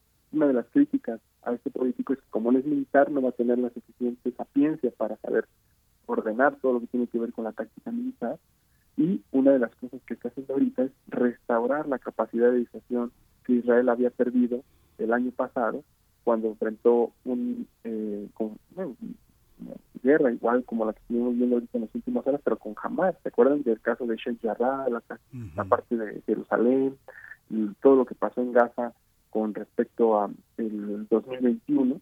Ahí Israel perdió, al menos sí se limitó su capacidad de disuasión porque enfrentó manifestaciones muy fuertes en Haifa, Acre, y ciudades como la misma Jerusalén Oriental, y Lid, que en hebreo es Lod, cosas que no estaban ellos preparados para enfrentar. ¿no? Esto eh, realmente sí tuvo un, un, arrancó un poco de disuasión israelí y ahora Yair Lapid quiere restaurar esa disuasión y les voy a decir una cosa muy fuerte. Yo pienso que eh, en Israel un elemento, un componente esencial de la disuasión israelí es el tipo de vida precarizado que se vive en Gaza. Y si Yihad Islámico está teniendo preponderancia militar en el norte, una alianza potencial con Hamas, que todavía no se, no se completaba, pero era posible, pues Israel tenía en su propia lectura de la seguridad terminar con este el fortalecimiento que estaba teniendo el yihad islámico, ¿no? Insisto, no es un momento fuertísimo eh, como Hamas, pero evitar que se fuera convirtiendo en una especie de segunda de, de Hamas, eh, Israel tuvo que hacer esto, esa es la lectura que ellos le dan, ¿no? Evidentemente todo esto es una flagrante violación de derechos humanos, 44 palestinos lamentablemente han perdido la vida, 15 de ellos son niños, 350 heridos, la, todas las víctimas son palestinas y evidentemente no hay ningún tipo de señalamiento por la comunidad internacional como si lo hay con Rusia en el caso de Ucrania, con lo que está pasando en Israel. ¿no? Aquí, con la pregunta que nos haces, bajas todo lo que está pasando en el orden internacional, a la parte regional específicamente del Medio Oriente con Israel, y así se está haciendo cargo de su seguridad Israel, donde el pueblo palestino, particularmente el Gazatí ahorita, está pagando todos los platos rotos y está experimentando todo el sufrimiento de estas estrategias militares. Ajá. Híjoles, eh, sí, bueno, sí, sí, es que es muy, y con todo y que es una cuestión regional, que es una cosa local y que tiene muchos matices socioculturales, hay una parte que tiene, tiende a ser como la, la gran metáfora de lo que eh, eh, Estados Unidos es para el mundo y Israel como una, una fuerza también beligerante e importante. Fíjate que veía en esta eh, en esta cobertura que hizo la crónica que hizo el, el New York Times eh, sobre eh, el, el, descubrimiento de Ayman al-Zawahiri y sus costumbres de asomarse al balcón y generar este dron. De pronto ve uno, inevitablemente uno está eh, de, de, testigo de las series de televisión noruegas, nórdicas, este, uh -huh. eh, rusas, eh, donde prácticamente los drones están en todas partes, los ojos de los de la, del Internet de las cosas están grabando las secuencias, están grabando audios, la propia televisión es una pantalla pero de ida y vuelta donde nosotros somos observados lo que observados observando lo que vemos. Eh, hay una parte en la que los drones toman esas, esas características tan, tan eh, violentas y tan fatales que son eh, lo que pasó ahora en, eh, con este líder egipcio. ¿Cómo, cómo, ¿Cómo entender ahora el panorama de la, de la vigilancia, el poder de la CIA? ¿Cómo, cómo están en esta cuestión eh, sobre el, el, terrorismo que identifican con Al Qaeda y, y todos estos aspectos que tienen desde, desde el punto de vista de esa organización elementos tan personales, de tanta convicción religiosa y al mismo tiempo de tan alta tecnología. ¿Cómo se enfrentan? ¿Qué, ¿Cómo queda este entre el ridículo y el poder eh, la, la, potencia de Estados Unidos y al mismo tiempo también la de ellos? ¿no? Es como una comedia, pero al mismo tiempo también una tragedia, ¿no? Sí, sí, eh, eh, es una parte donde yo pienso que Obama fue el que inauguró esta época en la que estamos ahora le llamo época porque fue algo que realmente fue un punto de inflexión, el, la entrada de los drones. Y casualmente, bueno, no sé si fue casualmente, pero así fue, Afganistán fue el escenario donde se implementaron por primera vez este tipo de armamento. Un, eh, un avión teledirigido, más o menos a partir de una tecnología satelital cada vez más sofisticado, como lo vemos ahorita con los drones, por ejemplo, Bayraktar, que es el dron turco, que está vendiendo como pan caliente para la guerra en Ucrania, y otros eh, drones, que son los que lanzan estos misiles RH-9, como los que mataron a Ayman al-Zawahiri o al propio Qasem Soleimani, cuando Trump hizo algo muy parecido a lo que está haciendo ahorita Biden con Zawahiri, pero con Soleimani en Irak, violando cualquier precepto de soberanía de Irak, de Afganistán, de cualquier estado en términos de vigilancia y esto cambió el aspecto de la guerra. Yo aquí lo aterrizaría más al aspecto táctico militar.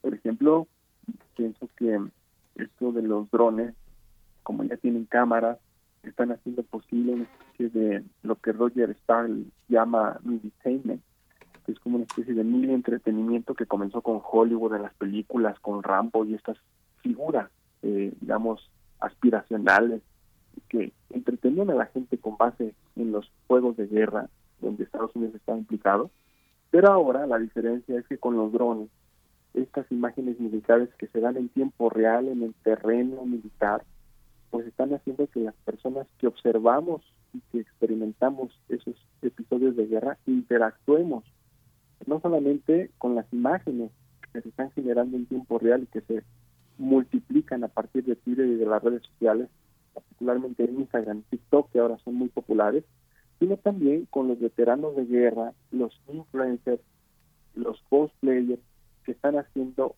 apología del armamentismo a partir de las plataformas. El CIPRI en el 2017 ya sacó un informe de la presencia de la trivialización de la violencia en Internet, particularmente la violencia militar, y esto lo que nos está, pienso yo, produciendo pues es un efecto de normalización, de trivialización, de deshumanización a partir de pues, el tipo de violencia que estamos consumiendo ya en las plataformas digitales.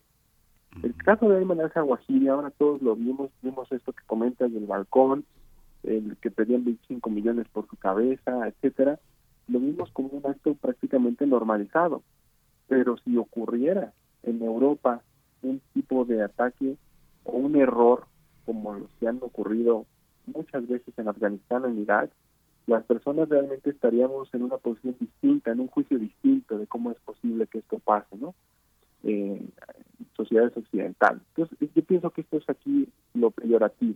Cuando se normaliza en un contexto determinado como es el Medio Oriente, en países que han estado desgarrados por la intervención militar estadounidense desde principios del siglo, 2003, 2001 en el caso de Afganistán, y que ahora todos cuando vemos noticias sobre estos, estos lugares lo vemos como algo ya prácticamente este, casual, trivial, insisto, como si no existiera, ¿no? Ya nada más preguntamos quién va a suceder a una lanza o así, como eso se dio a Bin Laden en su momento, como si se tratara de una ruleta automática que va cambiando ese tipo de cosas, ¿no? Pero no nos ponemos a pensar en todos los daños que han pasado en estos últimos 20 años en esos países donde han, donde han muerto realmente millones de personas entre los dos países. Y esas vidas, esos nombres, esos rostros, esas cámaras no las, eh, de los drones, esas cámaras no las captan, no nos dicen quiénes fueron, cuántos años, dónde estudiaron, quiénes eran sus padres, no, lo sabemos. Terminan en fosas comunes muchas personas, lo que está pasando en Yemen también nos lo dice como otro ejemplo. Entonces, esto nos está llevando a algo, que Yuval Harari, algo muy interesante que él dice, que es que mientras más hay una hay un avance científico en la forma en la que la tecnología se va metiendo en lo militar, el humano también va cediendo cada vez más valores, va cediendo cada vez más eh, cosas en términos de su forma de pensar la vida a favor de la máquina, ¿no? Cuando se naturaliza esto, creo que viene lo peligroso. Entonces, es algo a lo que nos estamos enfrentando en esto como parte de esta transición al orden internacional, para volver al punto con el que iniciamos la charla, esta tecnologización, violencia digital, tecnificación del ámbito militar, es parte de este mundo eh, multipolar al que estamos entrando. Sí, Moisés. Y fíjate que, bueno, comentas es que la manera que tú tienes de, enfocar de esta manera tan, tan, tan completa y tan compleja las cosas, eh, me lleva a pensar también en estas versiones de la, de la, de la vida internacional que, que se juegan. Fíjate que estaba, estaba viendo esta serie, El Club Umbrella, en esta, en esta visión que tiene un poco es vieja, es vieja, pero como se actualizan todo parece, todo parece nuevo y es engañoso, porque hay una visión de esta fantasía eh, norteamericana de intervenir el pasado, ¿no? Hay, hay, una, hay una parte en la que, este, y si no hubiera pasado, y si hubiéramos hecho tal cosa y no hubiera pasado, si hubiéramos llegado a tiempo para impedir el asesinato de Kennedy, por ejemplo, ¿qué hubiera pasado, no? En esta en esta visión que es tan fuerte en los medios, ¿tú cómo ves eh, la colocación ideológica tanto de Trump como Biden en este panorama internacional que siento que pienso que está mucho más allá de la, de la, de la fantasía norteamericana? Hay una parte con medio ambiente, hay una parte en, la, en el imperio chino, hay una parte también en, la, en, el desarrollo que va a tener Rusia y lo que está pasando en Ucrania que, que va a modificar muchas de, las, eh, de los pactos internacionales. ¿Cómo, ¿Cómo observas tú al interior de Estados Unidos esa visión internacionalista sobre estos mundos que siempre habían sido vistos tan exóticos, no tan raros, tan lejanos y tan amenazantes como las ratas, las serpientes, los dragones a Estados Unidos? Em, a, a expensas de que ahorita no tengo encuestas que puedan apoyar mis argumentos, las podemos buscar después, pero de lo que yo he estudiado desde el 2017 para acá, los esfuerzos mediáticos, eh, sobre todo de Hollywood, por parte de en el ámbito del cine, pero ahora en las plataformas, porque ya no es la web, mucho ojo, ya no es la web, ahora son las plataformas las que están determinando cómo nosotros nos metemos en Internet. Bueno, 2017 para acá, creo que hay un intento de memorialización de este patriotismo, de este nacionalismo que se ha observado en Estados Unidos, porque hay un objetivo que se está planteando, no solamente en Estados Unidos, en otras partes del mundo, que es cómo hacerle llegar a las nuevas generaciones la importancia y los valores de sus padres fundadores del nacionalismo, que son los que tienen encumbrada esa ideología a los líderes que actualmente están llevando la política y la organización a nivel internacional. ¿Cómo, cómo transitarle a esos nuevos eh, jóvenes, a esos generación Z, generación, la última generación que tenemos, que ya están, pues, nacen y se siguen con las tabletas y las computadoras y sobre todo los celulares, porque el 30% del consumo de las aplicaciones a nivel internacional ¿no? son a través de los celulares. ¿Cómo eh, pasarles estos valores, ¿no? que son los que se estudian en el libro de historia, los que están, digamos, ahí en los grandes este, establecimientos y palacios de los centros urbanos de Estados Unidos, y aquí viene la, la, la, importancia de la memorialización, de cómo hacer eh, de la memoria algo eh, que sea fluido en el tiempo, ¿no? Y ahora los consumos son como intermitentes y se desecha la información muy rápido. La información que uno ve y oye, porque ahora la gente no quiere leer o lee muy menos. Eso también es una característica de las nuevas generaciones. Entonces, no es una aberración al texto, sino es un distanciamiento del texto. Y la verdad es que la mayor parte de las ideas nacionales de Estados Unidos y de cualquier otro país pues están en los textos, en las bibliotecas, en, en, en, digamos, los archivos. Entonces ya nadie va a los archivos. Entonces, ahora me parece que hay un esfuerzo sobrehumano de cómo trasladar esa información a las mentes y los corazones de esas nuevas generaciones. Y repito, mentes y corazones, porque ya no nada más es que entendamos de dónde venimos, sino que nos dejemos impactar por la forma en la que nos presentan esa historia. Eso es lo que yo veo que es algo muy diferente con respecto a lo que se hacía antes, ¿no? estas fantasías a las que alude estos nacionalismos, esta eh, digamos, apología de la guerra, apología del armamentismo, Estados Unidos como el hegemón, ahora tiene que ser impactante para las nuevas generaciones para que ellas den un consenso y estén de acuerdo con eso, porque ya no lo van a leer en ningún lado. A eso creo yo responden las series, las películas de superhéroes, esta heroización del nacionalismo estadounidense enmarcado a través de personajes sumamente populares, ¿no? En la pop culture, a través de plataformas de videojuegos, que es una industria que está dejando, además de que deja mucho dinero, deja mucha satisfacción a los tanques pensantes y a los líderes influyentes que están tomando decisiones para que estos valores no se pierdan. Pero lo mismo está haciendo China, lo mismo está haciendo Rusia, lo mismo está haciendo Irán, Israel, todos están haciendo esta transición porque estamos también ante el advenimiento del capitalismo cognitivo o capitalismo digital.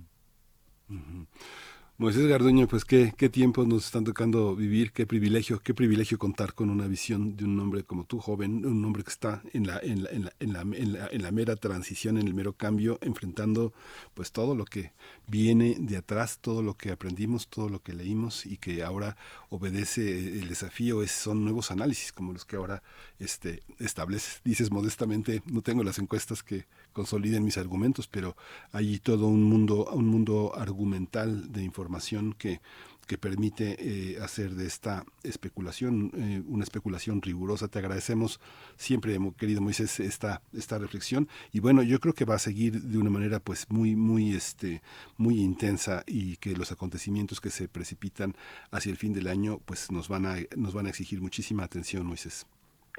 Sí, ¿no? Y además como han estado explotando los eventos en Ucrania, lo que China va a hacer o no en Taiwán, el recrudecimiento de la violencia en Medio Oriente, lo que Arabia Saudita puede hacer o no en Yemen, nos pone una obligación como seres humanos, no solamente como profesionales, sino como seres humanos, de ver cómo todo esto se conecta con lo que está pasando también en nuestro país y ver que pues somos parte de un sistema que está en cambio y que al menos en las ciencias sociales tenemos la obligación de darle seguimiento para ofrecer una interpretación a nuestras audiencias y en ese sentido pues tomar decisiones y saber qué hacer ante estos cambios, ¿no? hacernos responsables de esas decisiones que son lo que al final de cuentas nos va a ayudar a navegar en medio de estos cambios. No lo veamos como algo que pasa allá, sino algo que nos está tocando directamente a partir de lo que está sucediendo allá, ¿vale?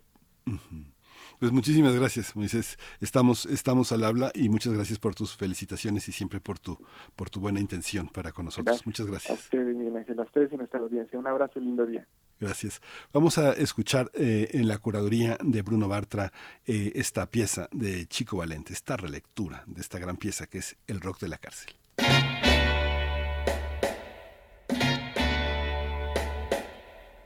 Voy a contarles lo que ayer me pasó visité la prisión. Estaban todos locos, pues bailaban entre sí. Y dije a mi padre si esta gente está bailando. Todo el mundo a bailar. Todo el mundo en la prisión se pusieron a bailar el. El vigilante que tocaba el trombón y el cocinero manejaba el saxofón. Los condenados se ocuparon del ritmo y hasta los gendarmes con sus porras se pusieron a bailar todo el mundo a bailar.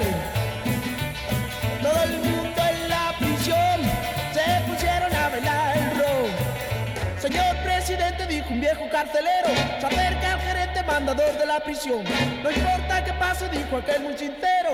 Que pase, que baile conmigo al compás del rock. Todo el mundo a bailar. Todo el mundo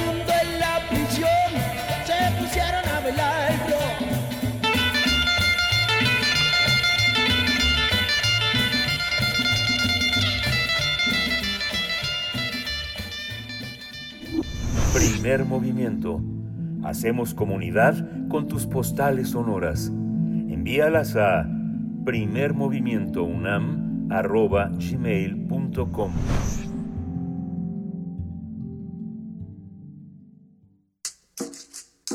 Las comunidades indígenas germinan conocimiento, maravilla y tradición.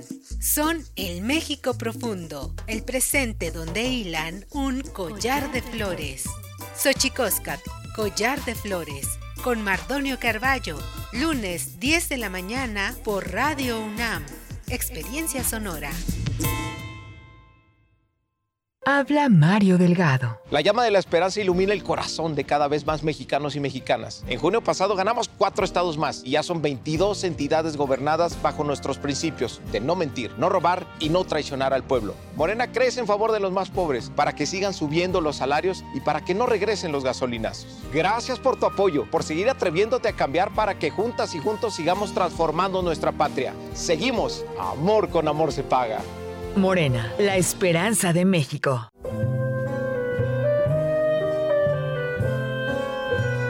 Gabinete de Curiosidades. Explora con Frida Rebontulet y sus almas hertzianas las sonoridades extrañas, antiguas o poco conocidas que las sombras del tiempo nos han dejado. Únete a esta expedición todos los sábados a las 5.30 de la tarde por el 96.1 de FM o en radio.unam.mx. Radio UNAM, experiencia sonora.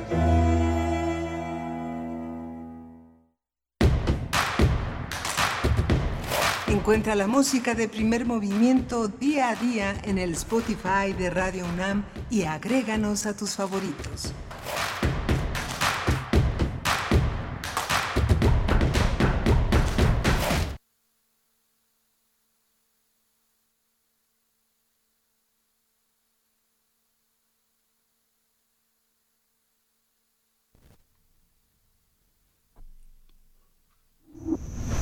Movimiento.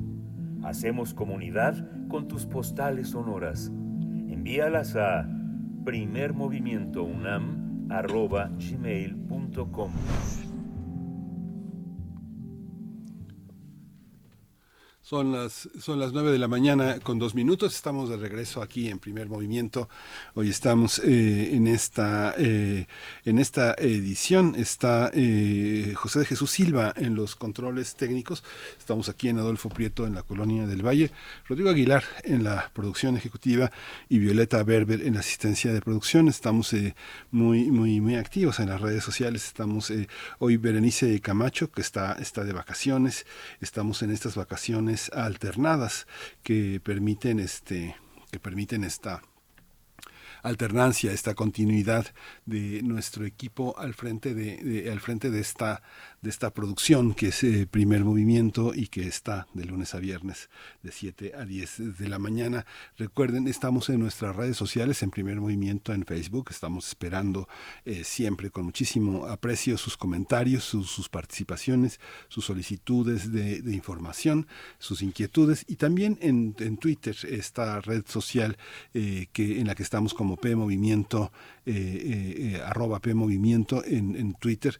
Así que bueno, esperamos venimos de una de una este mañana interesante interesante porque la ciencia es una de las eh, una de las eh, grandes posibilidades que tenemos de entender nuestro futuro. Ayer ayer leía en la en el periódico La Jornada cómo había crecido la industria farmacéutica. La, la Jornada publicó ayer un, un reportaje una, un seguimiento muy importante de cómo cómo se habían establecido eh, las, las enormes ganancias, pero al mismo tiempo también las brechas, las desigualdades de los países pobres que no tienen acceso a la gran eh, investigación y al acceso a los grandes medicamentos que ahora son eh, entre los candados que tienen son estas medicinas que están trabajan en conjunto con dos o tres componentes que permiten que la propiedad no tenga la posibilidad de situar algunos medicamentos en el ámbito de los genéricos. Son, son fórmulas que ya eh, van eh, adicionadas con dos o tres componentes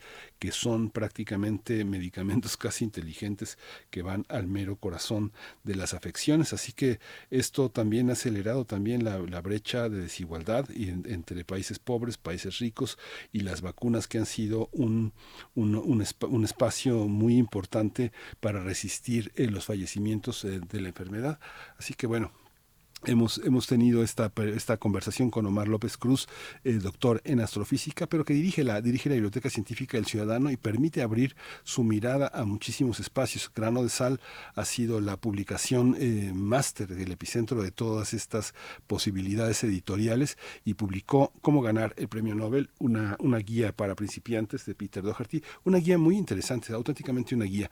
Quien esté estudiando, quien ya sea doctor o quien esté por doctorarse o estar en los primeros estudios de posgrado, en la maestría, verdaderamente es muy importante y obliga a tener una mirada sobre nosotros mismos. También abundamos sobre el tema de la carpeta de investigación, las carpetas de investigación que la FGR ha trazado contra el expresidente Enrique Peña Nieto y la reportera Diana Lastiri nos ha mostrado cómo esas carpetas tienen, eh, no tienen los vínculos también importantes con Collado, con Moreno, con eh, eh, este, Odebrecht, con todas las, con los, las piezas que armarían algo que viene ya inminente, que es las elecciones en el Estado de México. Y por supuesto cerramos también esta hora de primer movimiento con la presencia de Moisés Garduño, profesor de la Facultad de Ciencias Políticas, un experto en estudios árabes islámicos contemporáneos sobre la visita de Nancy Pelosi, que para un investigador, para un especialista como él,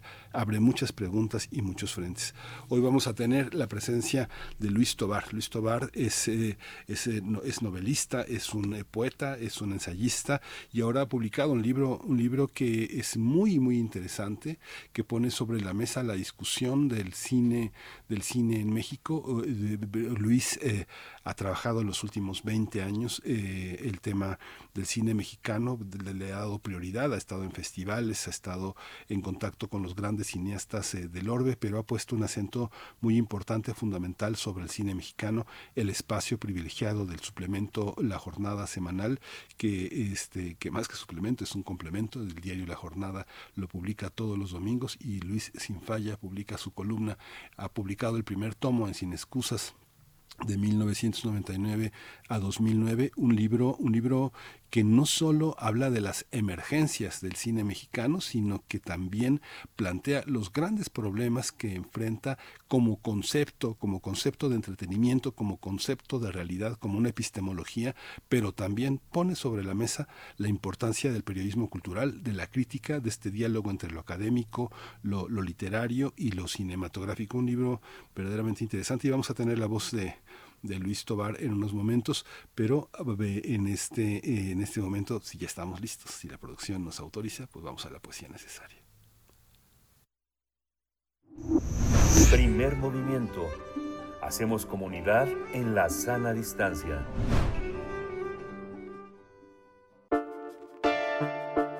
Es hora de poesía necesaria. Hoy la poesía necesaria está dedicada a una poeta griega de primer orden. Se trata de Sefi Daraki. Sefi Daraki es, eh, nació en Atenas en 1939. Ella fue bibliotecaria en la biblioteca del municipio de Atenas. Ella pertenece a la segunda generación de la posguerra con poetas como Tasos de Negris, María Caragini, María Kendru, eh, Tasos Porfitis. Eh, es autora de 24 libros de poemas, 3 de narrativa. Ha sido traducida a varios idiomas, entre ellos el francés, el inglés, el búlgaro. La Academia de Atenas le concedió hace más de 10 años el premio Lambros los Porfiras en 2010. Esta versión que voy a leer de su poema es de Francisco Torres Córdoba y se publicó este fin de semana en el suplemento o La Jornada Semanal. Va a estar acompañada de eh, una música, un poeta inmortal, José Cruz, eh, de Real de 14, en su momento que estrenó Al Rojo de la Tarde. Dice así, Negro Abanico del Tiempo. Paso de calle parecía la habitación. La puerta se abre y entra aquella vieja muchacha con espesas arrugas alrededor de los ojos y riéndose te mira con una ironía que se alarga un tiempo. Palpa sin cesar su rostro y a tu alrededor se enfurece el aire. Le susurras que se vaya pero no obedece, ni se mueve, ni se mueve solo un poco. Se pierden las arrugas de su rostro e inmensamente se hace hermosa como una chiquilla. Un crisantemo que en la habitación se abre y florece en las paredes y los muebles empiezan a moverse mientras baja y acaricia tímida los cielos sobre su vestido. Y una inocencia demoníaca exhalan sus ojos y de nuevo empieza a arrugarse y a ponerse fea y cierra de pronto sobre ti el tiempo el abanico negro.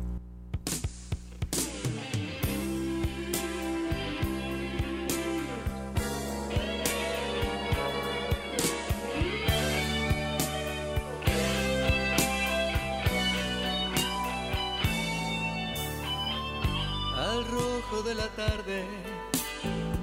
Se eleva una silueta, murmura una tonada, la llave está en la puerta, sentada y casi a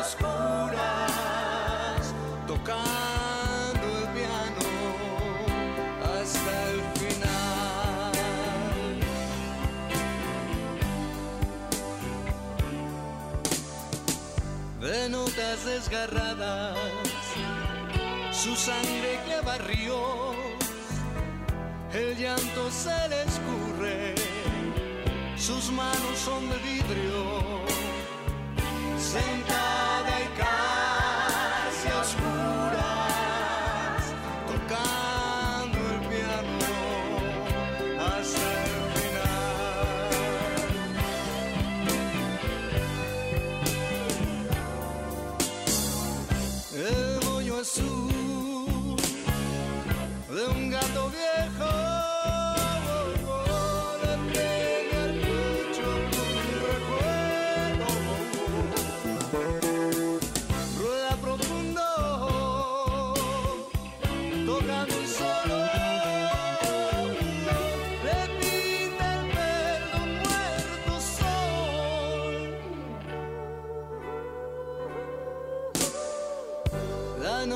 noche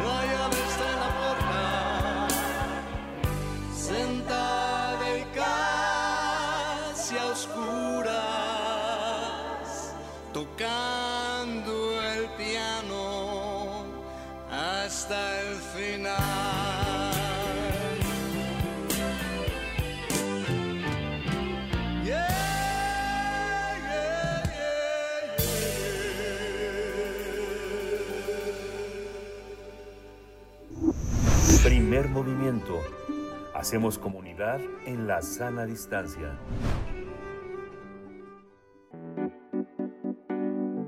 La mesa del día.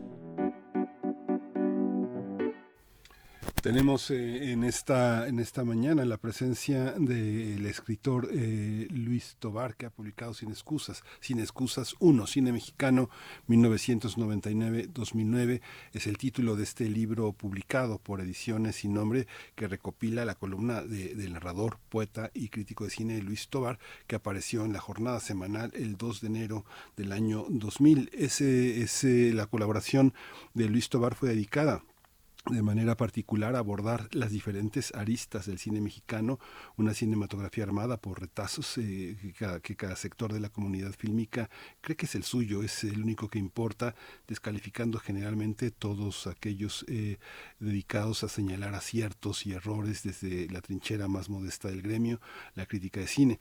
Por más de dos décadas eh, la columna se ha mantenido activa, vigente, abordando de forma casi exclusiva al cine mexicano contemporáneo en su conjunto. Cine Sin Excusas 1, Cine Mexicano 1999-2009, es una recopilación, una reunión y una reactualización de la mayoría de los textos escritos entre 2000 y 2009 y se espera una una segunda una segunda edición. Eh, Luis eh, Tobar aceptó aceptó conversar con, con nosotros con el público de Radio UNAM con el público de Primer Movimiento. Luis es poeta es ensayista es narrador pero bueno hoy hoy va a ser eh, justamente el tema el tema del cine. Le agradezco a Luis Tobar que, que acceda a esta conversación y ya está en la línea. Querido Luis buenos días. Buenos días, querido Miguel Ángel, y muchísimas gracias por la invitación para charlar.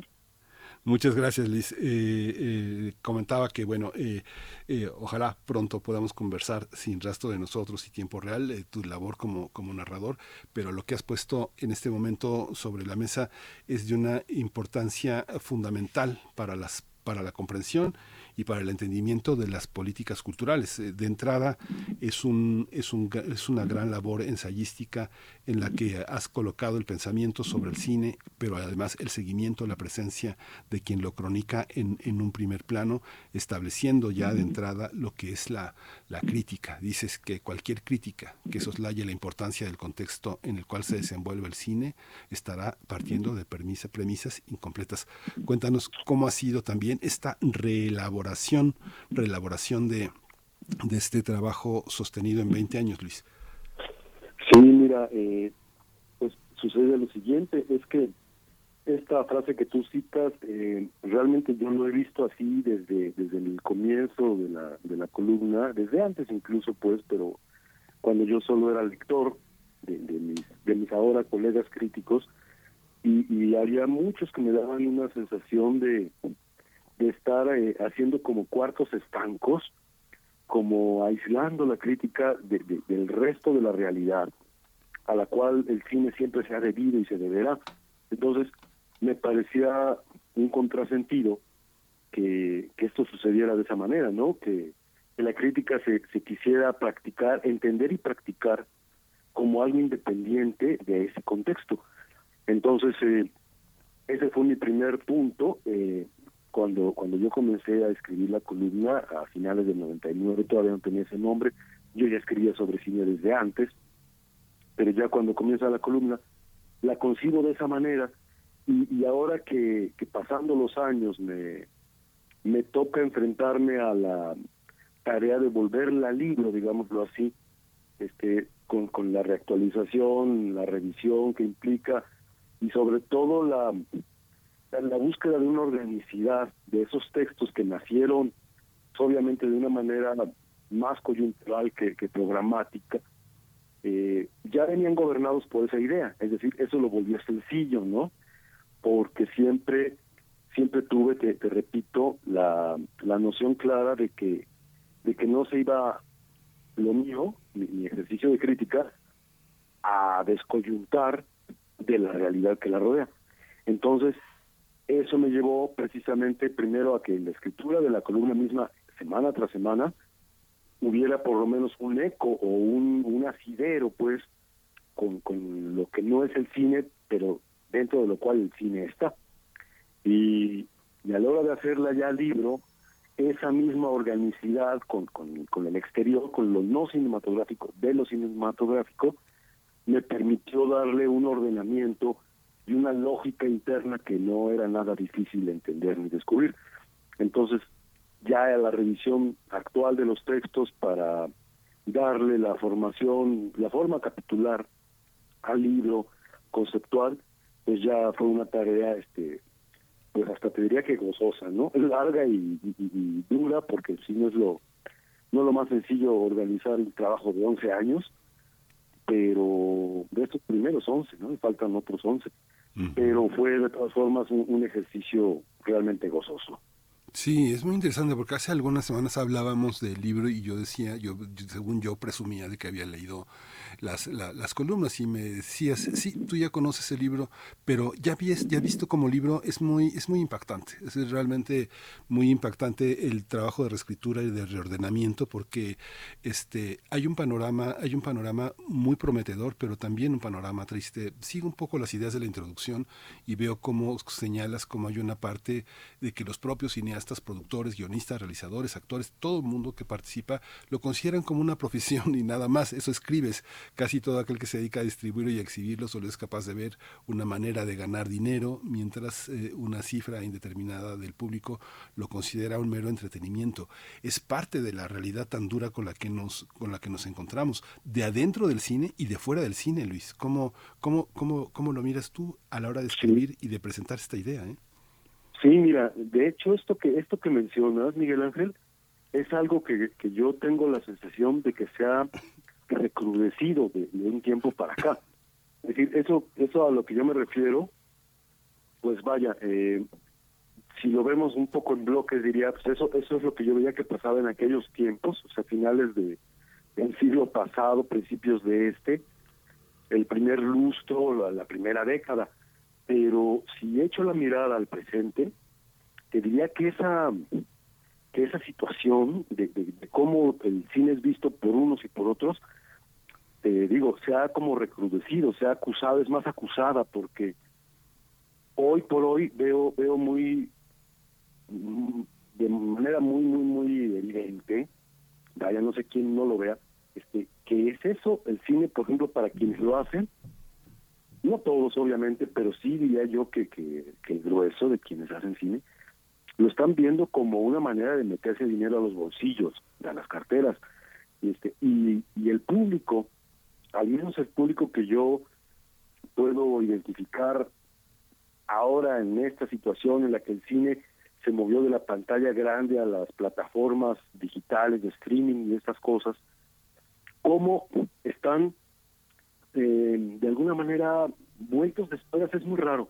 como vueltos de espaldas al cine mismo como fenómeno eh, sociocultural. Y solo lo quieren como una paleta para chupar, me explico como como un entretenimiento y ya, sin que les importe ni de dónde viene, ni por qué está hecho así, ni quién lo hizo, ni para qué lo hizo, solo lo quieren para tener una hora y media o dos de literal evasión, casi casi, ¿no? Este, sin más posibilidades, como si el cine no tuviera más posibilidades sino esas, ¿no? Y entonces la gente que lo hace produce ese cine como decía por ahí un clásico, como si fuera una línea de producción sacando salchichas, una tras otra y todas igualitas, ¿no? Esa es la sensación que tengo ahora, que es más fuerte incluso hoy que hace 15, 20 años, 10, 15, 20 años. Esta reunión, reunión de textos, eh, no sé, cuando uno ve a los, eh, a los grandes críticos, no sé, al melómano Steiner escuchando música o a Trías eh, viendo cine policial, o, hay, una, hay una parte en la que hay un ejercicio vocacional de, de, convertirse en una parte ideal de un público eh, con el que uno quisiera compartir tantas cosas. Pero tú dices una cosa que es tremenda, tanto desde el punto de vista académico como desde el punto de vista del puro goce de escritor, que es eh, el mero ver, ver, la crítica como el mero ejercicio de una opinión para ver si la película es buena o mala y, y voy a verla. Cuando tú hablas de ese sentido orgánico de pensar que muchas de las columnas que están por publicarse y por escribirse van a obedecer a ese criterio epistemológico de observar el cine como una como una estructura, como un campo de conocimiento y de saber, más que como una recomendación de cartelera, ¿no? ¿Cómo, ha sido también esta esta esta visión en la que finalmente eh, nos enfrentamos, te enfrentas, te has enfrentado a, miradas de enorme menosprecio, que solo piensan en el dinero y que no atienden a este, a este factor que tarde o temprano la historia les pasará factura, ¿no? Sí, sí, claro. Mira, ha sido y es todo el tiempo, porque es, es una cosa que yo digo que está en gerundia, porque siempre está sucediendo. Eh, ¿cómo, ¿Cómo es percibida la crítica eh, de cualquier disciplina, pero hablemos de la de cine, creo yo que ahí se, se ve de manera muy, muy este, clara. La crítica muchas veces se le percibe como eso, ¿no? De dime tú si la película es buena o mala, ¿no? Un poco las puras dicotomías, ¿no? Dime si vale la pena verla o no. Dime si te gustó o no, ¿no? Ahí están tres dicotomías este que son binarias, nada más es sí o no, sí o no y eso a mí me parece que empobrece obviamente el ejercicio de, de, la crítica entendida como como eso como un ejercicio del pensamiento como un ejercicio reflexivo en torno a un fenómeno que obviamente no se reduce a eso y, y sería me parece una grosería grande limitarlo a eso. Incluso en las películas que menos que aparentemente menos tienen para ofrecer para un ejercicio analítico no porque yo a la crítica lo entiendo como eso, como, como la combinación del análisis y el ejercicio reflexivo, no como una materia sobre la cual yo puedo verter una opinión eh, desavisada, una opinión de bote pronto, eh, surgida nada más de la pulsión del gusto, ¿no? Y es una, una, es una discusión eterna, ¿no? De que si el crítico te está diciendo lo que le gusta o lo que no le gusta, y a mí me parece, repito, que, que verla así, si, si de por sí el público muchas veces lo que quiere es eso, ¿no? No sabe la cantidad de lectores que, que me han escrito diciéndome, oye, pero ¿y te gustó o no te gustó? Porque yo muchas veces trato incluso de que no se note si me gusta, ¿no? O si no me gusta la película. Y les digo, digo, pues es que eso no importa. Lo que menos importa cuando tú leas estas cosas que yo propongo es que te enteres si a mí me parece buena o mala. Yo lo que quiero es invitarte nada más a que veas cosas que posiblemente no viste y que yo me llamaron la atención y que te las pongo allí para que se sumen. Y esa sería la clave, para que se sumen a lo que tú, desde tu perspectiva, con tu bagaje, con tu contexto, con tu propia historia cultural, digámoslo así, personal cultural, hayas pensado de la película. Quizás te sirva lo que yo propongo o, o la manera en que yo la vi. Pero eso, te decía, es una cosa que sucede todo el tiempo en cuanto a que, por ejemplo, los que hacen cine, vamos a hablar del mexicano en particular, ya que la columna es está muy orientada al cine mexicano, casi al 100%, de repente tienen la sensación de que yo tendría que hablar bien del cine mexicano para apoyarlo, ¿no? Aunque la película sea horrenda, por ejemplo, aunque la película tenga propósitos exclusivamente monetarios o cosas así de esas que suceden todo el tiempo. Y entonces se indignan mucho, se, se llaman ofensa, porque yo no hablé bien, entre comillas, de la película donde hablar bien quiere decir elogiarla, ¿no? Este, yo digo, hablar bien es hablar lo más plena y lo más inteligentemente que me sea posible de la película. Si los resultados son afortunados, qué bien, si los resultados son todo lo contrario, pues bueno, ahí está pero a mí me parece, y voy a decir un lugar común enorme, pero que a mucha gente parece que le pasa de noche, apoyar al cine como, como una manifestación cultural, no lo vas a hacer hablando bien de manera gratuita de todo, nada más porque se trata de, de apapacharlo, al contrario, le haces un mal. Si estás hablando positivamente de algo que no tiene nada positivo, pues estás contribuyendo a la perpetuación de los errores y de los horrores, pero eso mucha gente no lo entiende. Y fíjate, Luis, que también este, eh, eh, es interesante cómo planteas la necesidad de contar con la mayor cantidad posible de elementos para reflexionar sobre cine mexicano. Digo, yo por supuesto tengo un profundo respeto por el, por el mundo académico y el mundo que se despliega desde ciencias políticas hasta del Instituto de Investigaciones Estéticas, de diversos, desde el CUEC, todo esto, pero fíjate que veía algunos proyectos y, y, pensaba, este, le voy a preguntar a Luis Tobar si están completos, porque hay una parte en la que finalmente hay una tarea, hay una tarea enorme de disciplina, de ir a todo, de ir a festivales, de ver las películas, de estar en los foros, eh, de estar en, en toda esta parte que a veces eh, no se tiene la fuerza, desde la fuerza, desde lo académico para ver muchas cosas que desde antes de verlas, muchos deciden que no valen la pena. Es muy curioso, pero pasa mucho eso. Cómo, cómo este, tener que empacarte tantas cosas y, y, y devolverlas digeridas eh, en, esa, en esa minusvalía que tienen muchas producciones, muchos empeños solamente monetarios o solamente políticos, Luis.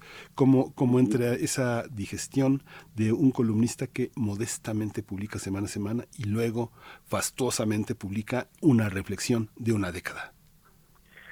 Pues mira, eh, yo creo que también tiene que ver con una postura ya de cada quien, este, como, como entidad, por ejemplo, un instituto, o como persona, un investigador, o y su equivalente, por ejemplo, una, un medio de, comunicación eh, como entidad y un crítico como individuo, este, porque de esa postura va a depender lo que tú elijas o dejes de elegir, este, y qué incluyes y qué dejas fuera. Necesito recordar este Ernesto Sábato tiene en este libro hermoso Uno y el Universo, eh, cuenta la, la que se podría llamar la parábola del científico. No sé si la conozcas, pero te la digo rápido. Dice que se encuentra un sujeto en una playa a un hombre con una red y le pregunta, dice, ¿qué está haciendo? Dice, estoy haciendo una investigación sobre qué cosa es un pez, ¿no? Y entonces le dice, ah, sí, ¿y qué, qué conclusiones ha sacado? Bueno, pues un pez es un animal que tiene así, tiene aletas, tiene escamas, tal, y mide tanto por tanto, o sea, de largo puede medir tanto, pero sobre todo de grosor, el pez no mide más de tanto, ¿no? Puede medir menos, pero no más. Y le dice el, que llegó, dice, oiga, ya se dio cuenta que esa medida es exactamente la medida del agujero de su red, de los de su red. Dice, pues sí, dice, pero no piensa que a lo mejor hay otros peces que están más grandes, pero no caben en la red. Dice, pues eso quién sabe. Dice, yo lo que tengo aquí es mi red y con esto pesco y lo que yo agarre con mi red, esos son peces, lo demás no me importa. Entonces, creo que eso pasa mucho acá. O sea, cuando tú excluyes eh, algo que, que necesariamente tendrías que considerar al menos, este, a lo mejor no vas a llegar a un conocimiento profundo o amplísimo de eso, pero sí tienes que conocerlo porque si no, estás mirando parcialmente las cosas. Y, apelando a otra de estas máximas este, de ciencia, me acuerdo mucho una, y la tengo muy presente siempre, que dice que si tú partes de premisas falsas, vas a llegar a resultados erróneos, ¿no? Entonces, la premisa falsa sería decir, solo existe el cine de arte, o llamado todavía de autor, ¿no? Y a ese me, me circunscribo, a ese me limito, y lo demás no me importa. Sería lo mismo que el científico de sábado, ¿no? Entonces, si lo dejas fuera, no estás mirando el fenómeno completo y aunque a ti te parezca que no es cierto, es falso, es falsa tu postura si dices, es que el cine que cuenta solo es este porque es el que es de calidad, ¿no? Y empezamos con broncas epistemológicas acerca de qué, a qué le llamo de calidad, ¿no? Y a qué le llamo valioso, y a qué le llamo bien hecho, etcétera, etcétera, etcétera, ¿no? Cuando en realidad, si tú aprendiste más o menos plausiblemente a hacer crítica, te vas a dar cuenta o vas a tener que reconocer que los elementos de la teoría crítica se aplican lo mismo a un programa de Chespirito que a una película de Ingmar Bergman, ¿no? Para decir así las cosas de manera muy extrema. el aparato crítico va a ser el mismo, va a cambiar la materia de estudio, pero eso no quiere decir que tú tengas que ponerle un énfasis particular una cosa y soslayar la otra como si fuese deleznable per se, ¿no? Eh, eso me parece a mí que es un error eh, de entrada muy extendido entre, entre quienes hacen crítica porque unos soslayan un tipo de cine, otros soslayan otro tipo de cine y me parece que ambos están llegando, como te decía, pues, a, conclusiones equivocadas porque su punto de partida no es el correcto. Sí. Fíjate Luis que, que, bueno, tú eres el protagonista de esta conversación, pero yo creo que no, no, no, no, no te va a importar que mencione a uno de los más grandes críticos que ha tenido el, el siglo XX y XXI en, en, México y yo creo que en Latinoamérica, que es Jorge Ayala Blanco. Uno uh -huh. ve la, la presentación de Jorge Ayala Blanco en los medios que uno consulta, si uno hace una consulta en internet, dice historiador, ¿no? No dice crítico de cine, sino dice historiador. Es muy interesante, porque fíjate que mucha gente que conozco que sabe mucho de cine y que es gente, gente muy, eh, muy, muy, muy interesante, muy, muy inteligente, hace todo el tipo de gestos. Se dice, o sea, qué, qué, qué, asco, qué horror, y el otro de entusiasmo. Sin embargo, Jorge es el gran crítico. Este año cumple 80 años y es una de nuestras más grandes figuras. Pero no no hay ese material. Tuvimos presencias como García Riera, como Paco Ignacio Taibo, pero ya no hay esa visión de, de, de, de, conjunto. Hay una enorme soledad a la hora de hablar del cine mexicano de esa manera tan continuada, Luis. ¿Qué, qué, qué pasa con ese espacio? ¿A, ¿A, quién no le conviene? ¿Quién no quiere escuchar? Los propios cineastas este, adoran y al mismo tiempo odian esa, esa, ese ejercicio crítico. ¿Cómo, ¿Cómo lidiar con eso? ¿Y cómo, y cómo documentar? ¿Cómo documentar desde, una, desde, una, desde un periodismo, un ejercicio crítico más, más, más diario? Este, este trabajo. ¿Tú cómo lo, cómo lo observas? ¿Cómo te sitúas frente a eso? Digo, te separan 30 años de Jorge Ayala Blanco, pero, pero hay una parte en la que de alguna manera también son hermanos en una, en una, en una búsqueda semejante, ¿no? Sí, claro, mira, me encanta, de entrada te voy a decir, me encanta que menciones a, a Jorge, al maestro Jorge, a mi admiradísimo y queridísimo Jorge Ayala Blanco, porque Mira, eh, te decía hace rato, ¿no? O sea, cuando cuando yo comencé en la crítica, pues ya había una cantidad de gente, obviamente, que que se dedicaba a esto, estoy diciendo un absurdo casi, pero pero el, más notable para mí siempre fue Jorge, no Emilio García Riera, no Pérez Turrén, que lo hacía también en ese tiempo, y otros, ¿no? Este, el, el ya fallecido Gustavo García, que me encantaba lo que hacía él, y así, pero pero Jorge Ayala Blanco acaso el más incómodo de los críticos, acaso el más inmanejable, el, el más este inacible, tanto para cineastas como para espectadores, ¿eh? Este, me parece que es lo que tú dices y, y, y, algo más. O sea, sí me parece que es, y me encanta la oportunidad de decirlo, el crítico de cine más importante en lengua hispana. O sea, no diría yo ni siquiera de México o de Latinoamérica, en lengua hispana, ¿sí? Este y de todos los tiempos porque a ver a ver quién se le pone enfrente en ese sentido en ese ámbito. Lo de Jorge que se que se entiende él mismo como historiador me parece también magnífico porque es como si a él siempre le hubiera quedado chica la etiqueta de crítico uh -huh. eh, hace crítica desde luego pero él está haciendo un ejercicio quien lo ha leído lo sabe un ejercicio multidisciplinario cada que escribe ¿no? Tanto en su publicación periódica, que ha estado migrando además de publicación en publicación, hoy por hoy está en el, en el suplemento cultural del Universal, pero antes estuvo 25 años en el financiero con Víctor Roura, ¿no? Este, lo cual era formidable, y antes estuvo en otros medios, ¿no? Entonces, eh, tanto en esa parte como la, la de los libros, porque para quien no lo sepa, Jorge Ayala siempre ha publicado sobre cine mexicano, pero solo en libro, no en publicaciones periódicas. Es el famoso abecedario de Jorge Ayala Blanco, ¿no? Que va de la A hasta ahorita vamos en la OPQ, en la R, me parece, sí, o en la S. Ya ni me acuerdo bien. Ahí los tengo. Pero eh, esas dos este, vertientes del trabajo de Jorge te lo, te lo muestran como eso, como un historiador, como un investigador como un crítico y además diría yo sobre todo, y ahí es donde yo humildemente me siento hermanado con él, como un escritor que hace crítica. Este, porque eminentemente y, y por principio, lo que tiene Jorge es una pluma particularísima, muy singular, ¿no?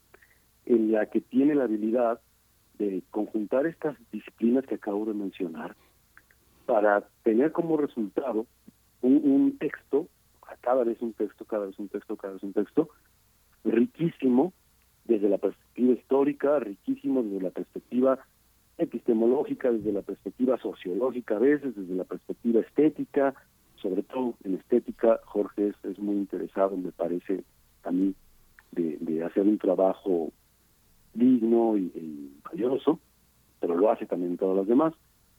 Y entonces ahí lo tienes a Jorge como como una, pues es la punta del Everest, ¿no? Para mí, eh, en México, para quedarnos en este país, todos estamos como mirando para arriba cuando pensamos en Jorge Ayala Blanco. Y lo digo con muchísimo gusto, de verdad, porque eso significa que tenemos, vaya, una meta que alcanzar y, y un nivel que, que alcanzar también, que, que, que, solo con un trabajo igual de serio como el suyo podríamos llegar a hacerlo.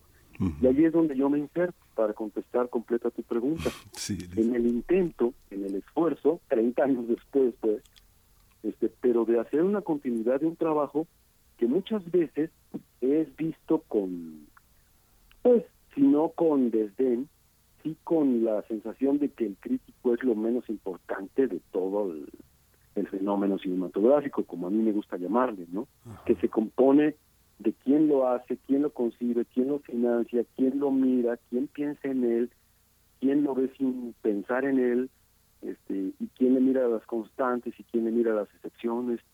Todo eso que hace muy bien Jorge y que otros tratamos de hacer lo mejor posible. Sí. Oye Luis, también hay una hay una parte hay una parte en el libro vuelvo vuelvo al, vuelvo al libro porque entre dices hay un hay un planteamiento que es eh, esta organicidad esta cuestión amplia, pero también cuando cuando mencionas todo lo que hay todo lo que todo lo que eh, con suerte vimos y todo lo que dejamos de ver sexo pudor y lágrimas el evangelio de las maravillas un hilito de sangre la paloma de Marsella la segunda noche crónica de un desayuno todo el poder la ley de Herodes un dulce olor a muerte. Es es un es una es una enorme cantidad de cine. Tú tú que eres narrador que eres novelista que estás en, en la cuestión de la literatura eh, cómo cómo entendemos esta enorme producción del cine mexicano en relación también a otro monstruo que es el, la parte de la literatura mexicana. Un poco hay, hay, hay, hay redes, hay consonancias, es enorme. Este, yo creo que pocos espectadores logran ver tantas, tantas películas. No son tantas, pero cuando uno ya ve el panorama de una década es, es enorme, ¿no? ¿Cómo, cuéntanos un poco cómo lo observas a esta distancia. Mira, eh, en, en, cuanto a cine y literatura aquí en México, yo desde siempre he tenido la sensación de un profundo divorcio, vamos a decirlo así, uh -huh. con pequeños eh, escarceos o, o activos o intentos de reconciliación. Y te lo digo desde la experiencia presente de haber visto todo lo que he podido durante estos 22 años eh, de cine en particular mexicano. Eh, te puedo decir así con, con toda la eh, rapidez y, facilidad que la, la adaptación literaria, la adaptación cinematográfica, perdón, de la literatura, es la parte más flaca, es la parte más anémica del cine mexicano. Es bien poco lo que se adapta, es bien poco lo que, lo que el cine mexicano recoge de la literatura. Cualquiera puede pensar en casos así notables, por ejemplo, piensas Mariana Mariana, pues es José Emilio Pacheco, ¿no? Este, por decirte así el primero que me viene. Pero ahorita, por ejemplo, de todos los que mencionaste, solo uno es una adaptación, un dulce olor a muerte, ¿no? Este, de una cosa que escribió Guillermo Arriaga. Todo lo demás no. Todo lo demás es, son guiones originales, ¿no? Como si hubiera eh, poca literatura mexicana para que el cine la tomara en cuenta, ¿no? Eso incluso sucedía más en los años 50, 60 sobre todo, ¿no? Cuando había muchas adaptaciones de cosas de Carlos Fuentes, de Juan Rulfo, de Gabriel García Márquez, este, se han hecho intentos con cosas de Ibargüengoitia, de José Agustín, pero, pero siguen siendo excepciones que confirman una regla, y esa regla dice que el cine mexicano recurre más a la concepción de historias originales, es decir, de guiones propios, que a la adaptación literaria. Este, y eso se ha visto desde siempre. Yo me estoy concentrando en las últimas décadas, digamos 70, 80, 90 y, y lo que va de este siglo. Pero realmente creo que hay un déficit. Hay un déficit fuerte este, y es interesante entender por qué será así. Yo todavía te confieso, todavía no termino de entender por qué los, los cineastas mexicanos son tan poco dados aprovechar una literatura riquísima. Por ejemplo, de José Revueltas, sabemos que existe la Pando, ¿no? Ahí está. ¿Qué otra cosa se ha adaptado de José Revueltas que uno tenga en la punta de la lengua? ¿Quién sabe? ¿No? Ni siquiera los que vemos mucho cine tendríamos pronta la respuesta, ¿no? Quiero decir, vemos mucho cine por oficio. No, de Ibargüengoitia yo recuerdo que se adaptó dos crímenes en, en los años, este, principios de los 2000 y antes de eso se había adaptado estas ruinas que ves en los años 60, ¿no? Este, y párale de contar prácticamente. Alguien tan importante y tan cinematográficamente plausible como Ibargüengoitia, ¿no? Y así sucede con cada autor que yo te pueda mencionar. Entonces, ese divorcio de literatura y cine, te digo, si me preguntan, yo todavía no lo entiendo. Y la primera respuesta que me viene es triste, es, es como para responder, será porque los cineastas no leen, ¿no?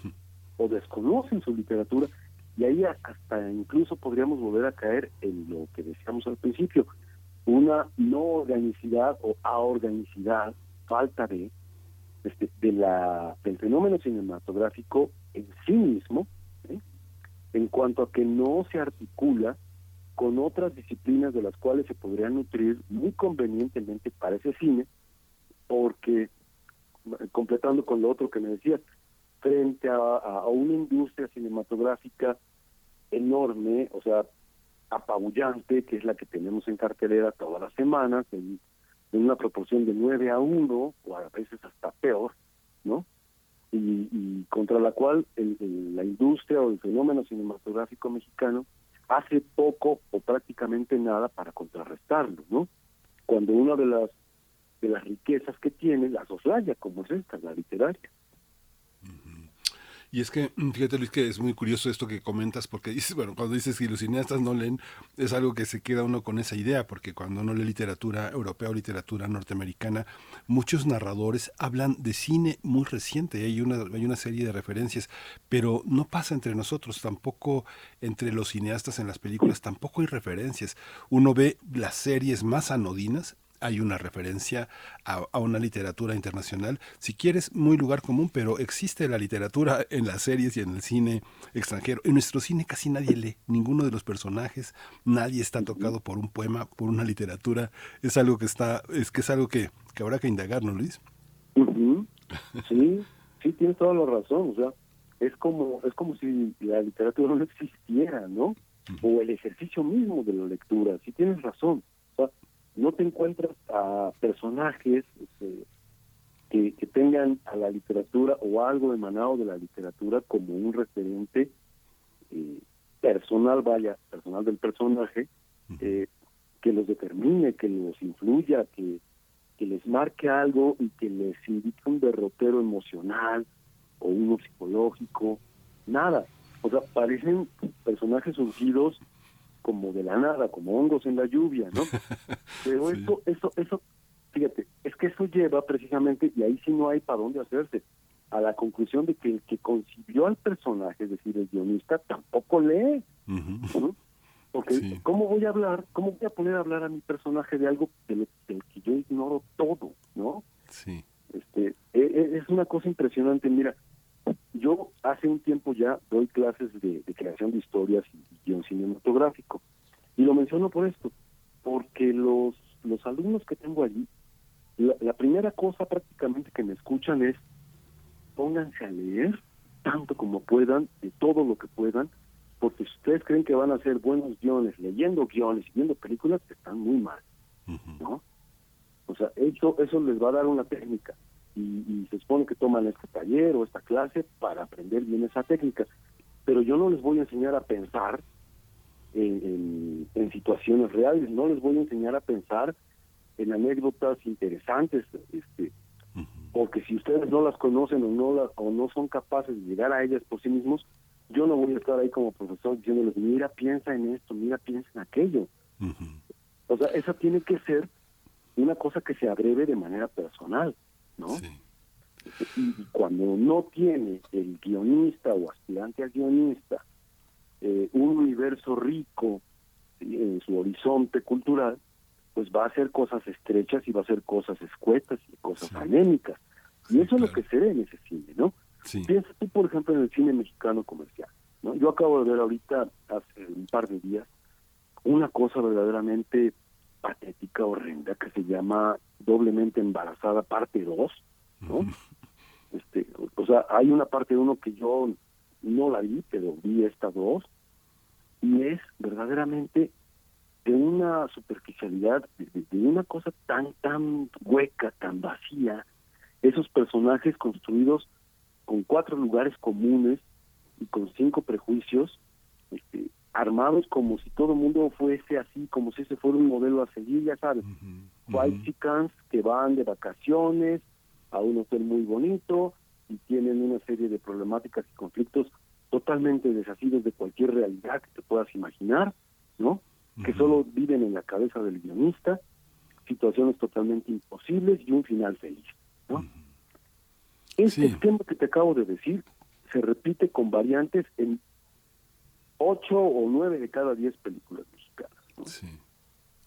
Entonces, pues bueno, Luis, este, tenemos que llegar al final de, la, de, esta, de esta conversación, pero bueno, es una riqueza enorme. Y, y bueno, un, punto, un último un punto, hay que decir que eh, lo has publicado, este libro, esta guía, esta, esta propuesta, este análisis, este ensayo en ediciones sin nombre, que, que bueno, ahí está también la buena mano también de José María Espinaza, que dirigió Nitrato de Plata, que le hace crítica de cine. Creo que es un, es, un, es un espacio, es un mirador muy interesante para, para poder eh, observar este, este libro. Verdaderamente, a pesar de que, no sé, yo he sido un lector tuyo desde hace 20 años, pero, pero sí, es una, es una visión eh, orgánica, reestructurada, reescrita. Felicidades, muchas gracias por haber estado con nosotros, querido Luis. Y bueno, que la conversación continúe porque hay mucha literatura de la que hablar contigo. Te agradezco muchísimo, querido Miguel Ángel de verdad, y le agradezco a mi querido Chema también, por supuesto, el, honor que me hizo grande de publicar esta cosa. Y, este, y claro que sí, platiquemos cuando quieras, porque siempre, felizmente, siempre hay mucho de lo cual hablar. Muchas gracias, querida Liz. Pues hasta pronto. Hasta pronto. Gracias, Liz. Pues vamos a continuar, vamos, estamos al final del programa, vamos a conversar con Clementina Equigua, que tiene, que tiene como uno de los paradigmas las aves, las aves rapaces, las aves de rapiña, que son eh, de una manera extraordinaria. Ya está en la línea. Querida Clementina, buenos días. Ahí está, ahí está, estamos, estamos conectados con Clementina Equigua. Hoy el clima, el, el, el clima, no, el clima, no, aquí no damos, aquí no damos el clima, pero sí damos este el panorama de una biosfera en equilibrio, cóndores de California, emblemas de la conservación, con Clementina Equigua, bióloga, doctora en ciencias por la Facultad de Ciencias de la UNAM, divulgadora del Instituto de Ecología de la UNAM, donde lleva las redes sociales y además coordina la edición de esta hermosa revista digital Oikos. Clementina, buenos días. Muy buenos días, Miguel Ángel. Muchísimas gracias. Pues sí, eh, como bien decías, eh, ahora he estado hablando un poquito sobre eh, estos animales espectaculares de rapiña. La semana pasada hablé de los opilotes y mencioné su importantísimo papel por el servicio de limpieza que, que nos aportan para la naturaleza. Este servicio, voy a repetir, consiste en eliminar a los organismos muertos antes de que los invertebrados microscópicos y las bacterias realicen su trabajo de fragmentar la materia orgánica en nutrientes. Animales como las aves carroñeras de todo el mundo juegan un indispensable papel de mantener la salud de los ecosistemas porque eliminan a los animales que mueren enfermos que de otra forma contagiarían a más animales. Sí, hay otros animales que comen carroña, pero no son especialistas, como por ejemplo las ratas. Las ratas que comen carroña pueden transmitir enfermedades que adquieren de animales muertos. En cambio, los buitres en general están protegidos de las enfermedades por la microbiota y extrema acidez de su estómago. Tristemente, las aves carroñeras de todo nuestro planeta, como los buitres del viejo mundo y los opilotes y cóndores de nuestro continente, están desapareciendo por diversas razones. En un artículo eh, publicado en 2011, eh, Darcy Ogada y sus colaboradores estimaron que 14 de las 23 especies de buitres del mundo estaban amenazadas con extinguirse. Explican que muchas aves carroñeras mueren en Asia por consumir otros animales envenenados. En particular, hablan de los buitres denominados gips, cuyas poblaciones han disminuido en 95% porque junto con los cadáveres consumen diclofenaco, ibuprofeno y otros antiinflamatorios no esteroideos que la gente usa para tratar al ganado. Diversos autores le añaden a la lista de amenazas a los buitres del mundo los cables de alta tensión, envenenamiento por el plomo que contienen las municiones que se usan para la cacería e intoxicación por pesticidas. En particular, el DDT eh, se ha mencionado que fue muy dañino porque eh, perjudicaba las características de los huevos que los hacían muy frágiles. Ahora, a las amenazas añejas se le suman los aerogeneradores, cuyas hélices golpean aves y murciélagos cuando pasan volando por los campos de generación de energía eólica. A pesar de este panorama desolador, vale la pena asomarse a la historia de recuperación del cóndor de California. Este enorme animal mide, con sus alas extendidas, casi tres metros y llega a pesar 11 kilogramos. Se sabe que volaba por gran parte de Norteamérica, pero sus poblaciones se fueron restringiendo hacia la costa oeste de nuestro continente, desde México hasta Canadá. Para inicios del siglo XX solo se veían volar al sur del estado de California, en Estados Unidos. En 1939 se estimaba que solo quedaban 150, 150 cóndores y en México fueron declarados extintos en la década de 1940. Para 1982 ya solo quedaban 22 cóndores en su medio natural. Y para prevenir su extinción, el gobierno de los Estados Unidos decidió capturarlos a todos para colocarlos en varios zoológicos. Así dio inicio un ambicioso programa de cuidado y crianza en cautiverio de cóndores de California en varios zoológicos, primero de ese país, y en 1999 se incorporó el zoológico de Chapultepec. En 1987 se capturó el último cóndor que vivía libre y en ese momento se declaró la especie extinta en el medio silvestre. Esta iniciativa de conservación, en la que se han invertido millones de dólares, sigue viva y se han involucrado muchas personas e instituciones. Además, ha implicado el esfuerzo de años de trabajo porque los cóndores se reproducen lentamente. Estas aves forman pareja de por vida y se empiezan a reproducir hasta los seis o siete años de edad. Cada pareja solo pone un huevo y si lo pierden pondrán otro. Para que un polluelo se independice del nido pasa casi un año, por lo que prácticamente ponen huevos cada dos años. El primer reto de conservación fue conseguir que los cóndores se reprodujeran en cautiverio, y esto se logró en 1988 en el Zoológico de San Diego. Para finales de 1990 se estaban criando 20 polluelos de cóndor al año. Este éxito se logró gracias a que se le retiraba un huevo a cada pareja, lo que provocaba que pusieran un huevo más. Las parejas de cóndor empollarían el segundo huevo hasta que saliera el pollo que cuidarían durante un año. Mientras tanto, el equipo del zoológico se encargaría de incubar al otro huevo y criar a los pollos cuando crecieran. En un encuentro sobre, eh, eh, eh, en un encuentro, perdón, sobre esta historia publicada en la revista The Oak, se dice que una vez lograda la crianza de cóndores, en 1992 se decidió liberar a algunos individuos al medio silvestre, pero los criadores observaron que se mantenían muy cercanos a las instalaciones de los humanos. Esto implicaba riesgos para las aves, por lo que decidieron regresarlos al cautiverio. A partir de 1995, poco a poco se han ido liberando cóndores en los estados de California y Arizona, en los Estados Unidos, y en México, en la Sierra de San Pedro Mártir, en Baja California. Las primeras aves liberadas recibieron alimento de los cuidadores, pero hoy algunas ya son capaces de encontrar alimento por sí mismas. Además, se han protegido tierras para asegurar que tengan sitios en donde alimentarse y anidar. Pero siguen persistiendo problemas como la intoxicación por plomo que ingieren cuando comen carroña de animales cazados. Para garantizar la viabilidad de los polluelos, además, se vigila constantemente su estado de salud porque se ha observado que los padres los alimentan con basura. Por ejemplo, han encontrado en los nidos corcholatas, tornillos, harapos y muchas cosas más. Además, en muchos casos los creadores los siguen alimentando, es decir, no han logrado del todo ser independientes.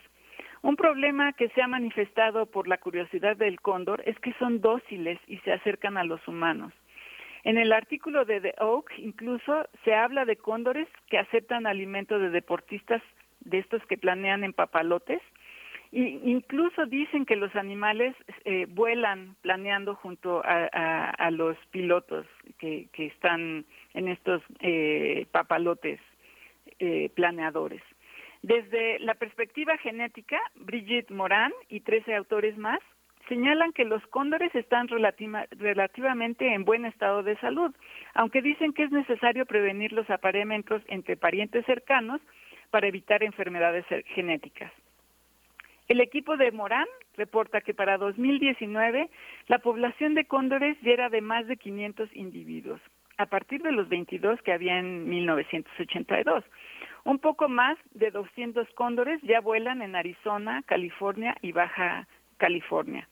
La ciencia de la biología de la conservación, como, como se ve, ha avanzado mucho con el reto de rescatar a esta especie tan emblemática de, nuestro continente y pues de nuestro país.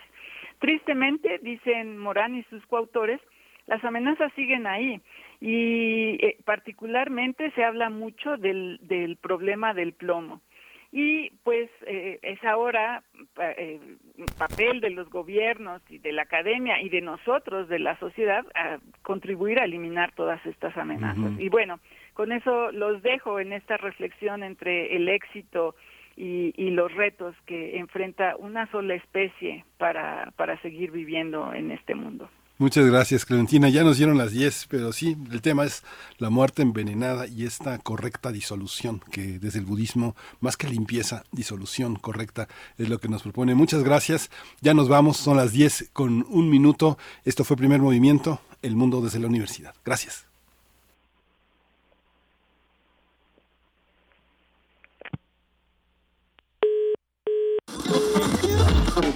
Radio UNAM presentó Primer movimiento. El mundo desde la universidad. Con Berenice Camacho y Miguel Ángel Gemain en la conducción. Rodrigo Aguilar y Violeta Berber, producción. Antonio Quijano y Patricia Zavala, noticias. Miriam Trejo, coordinación de invitados. Tamara Quirós, redes sociales. Arturo González, operación técnica. Locución, Tessa Uribe y Juan Staca. Quédate en sintonía con Radio UNAM. Experiencia sonora.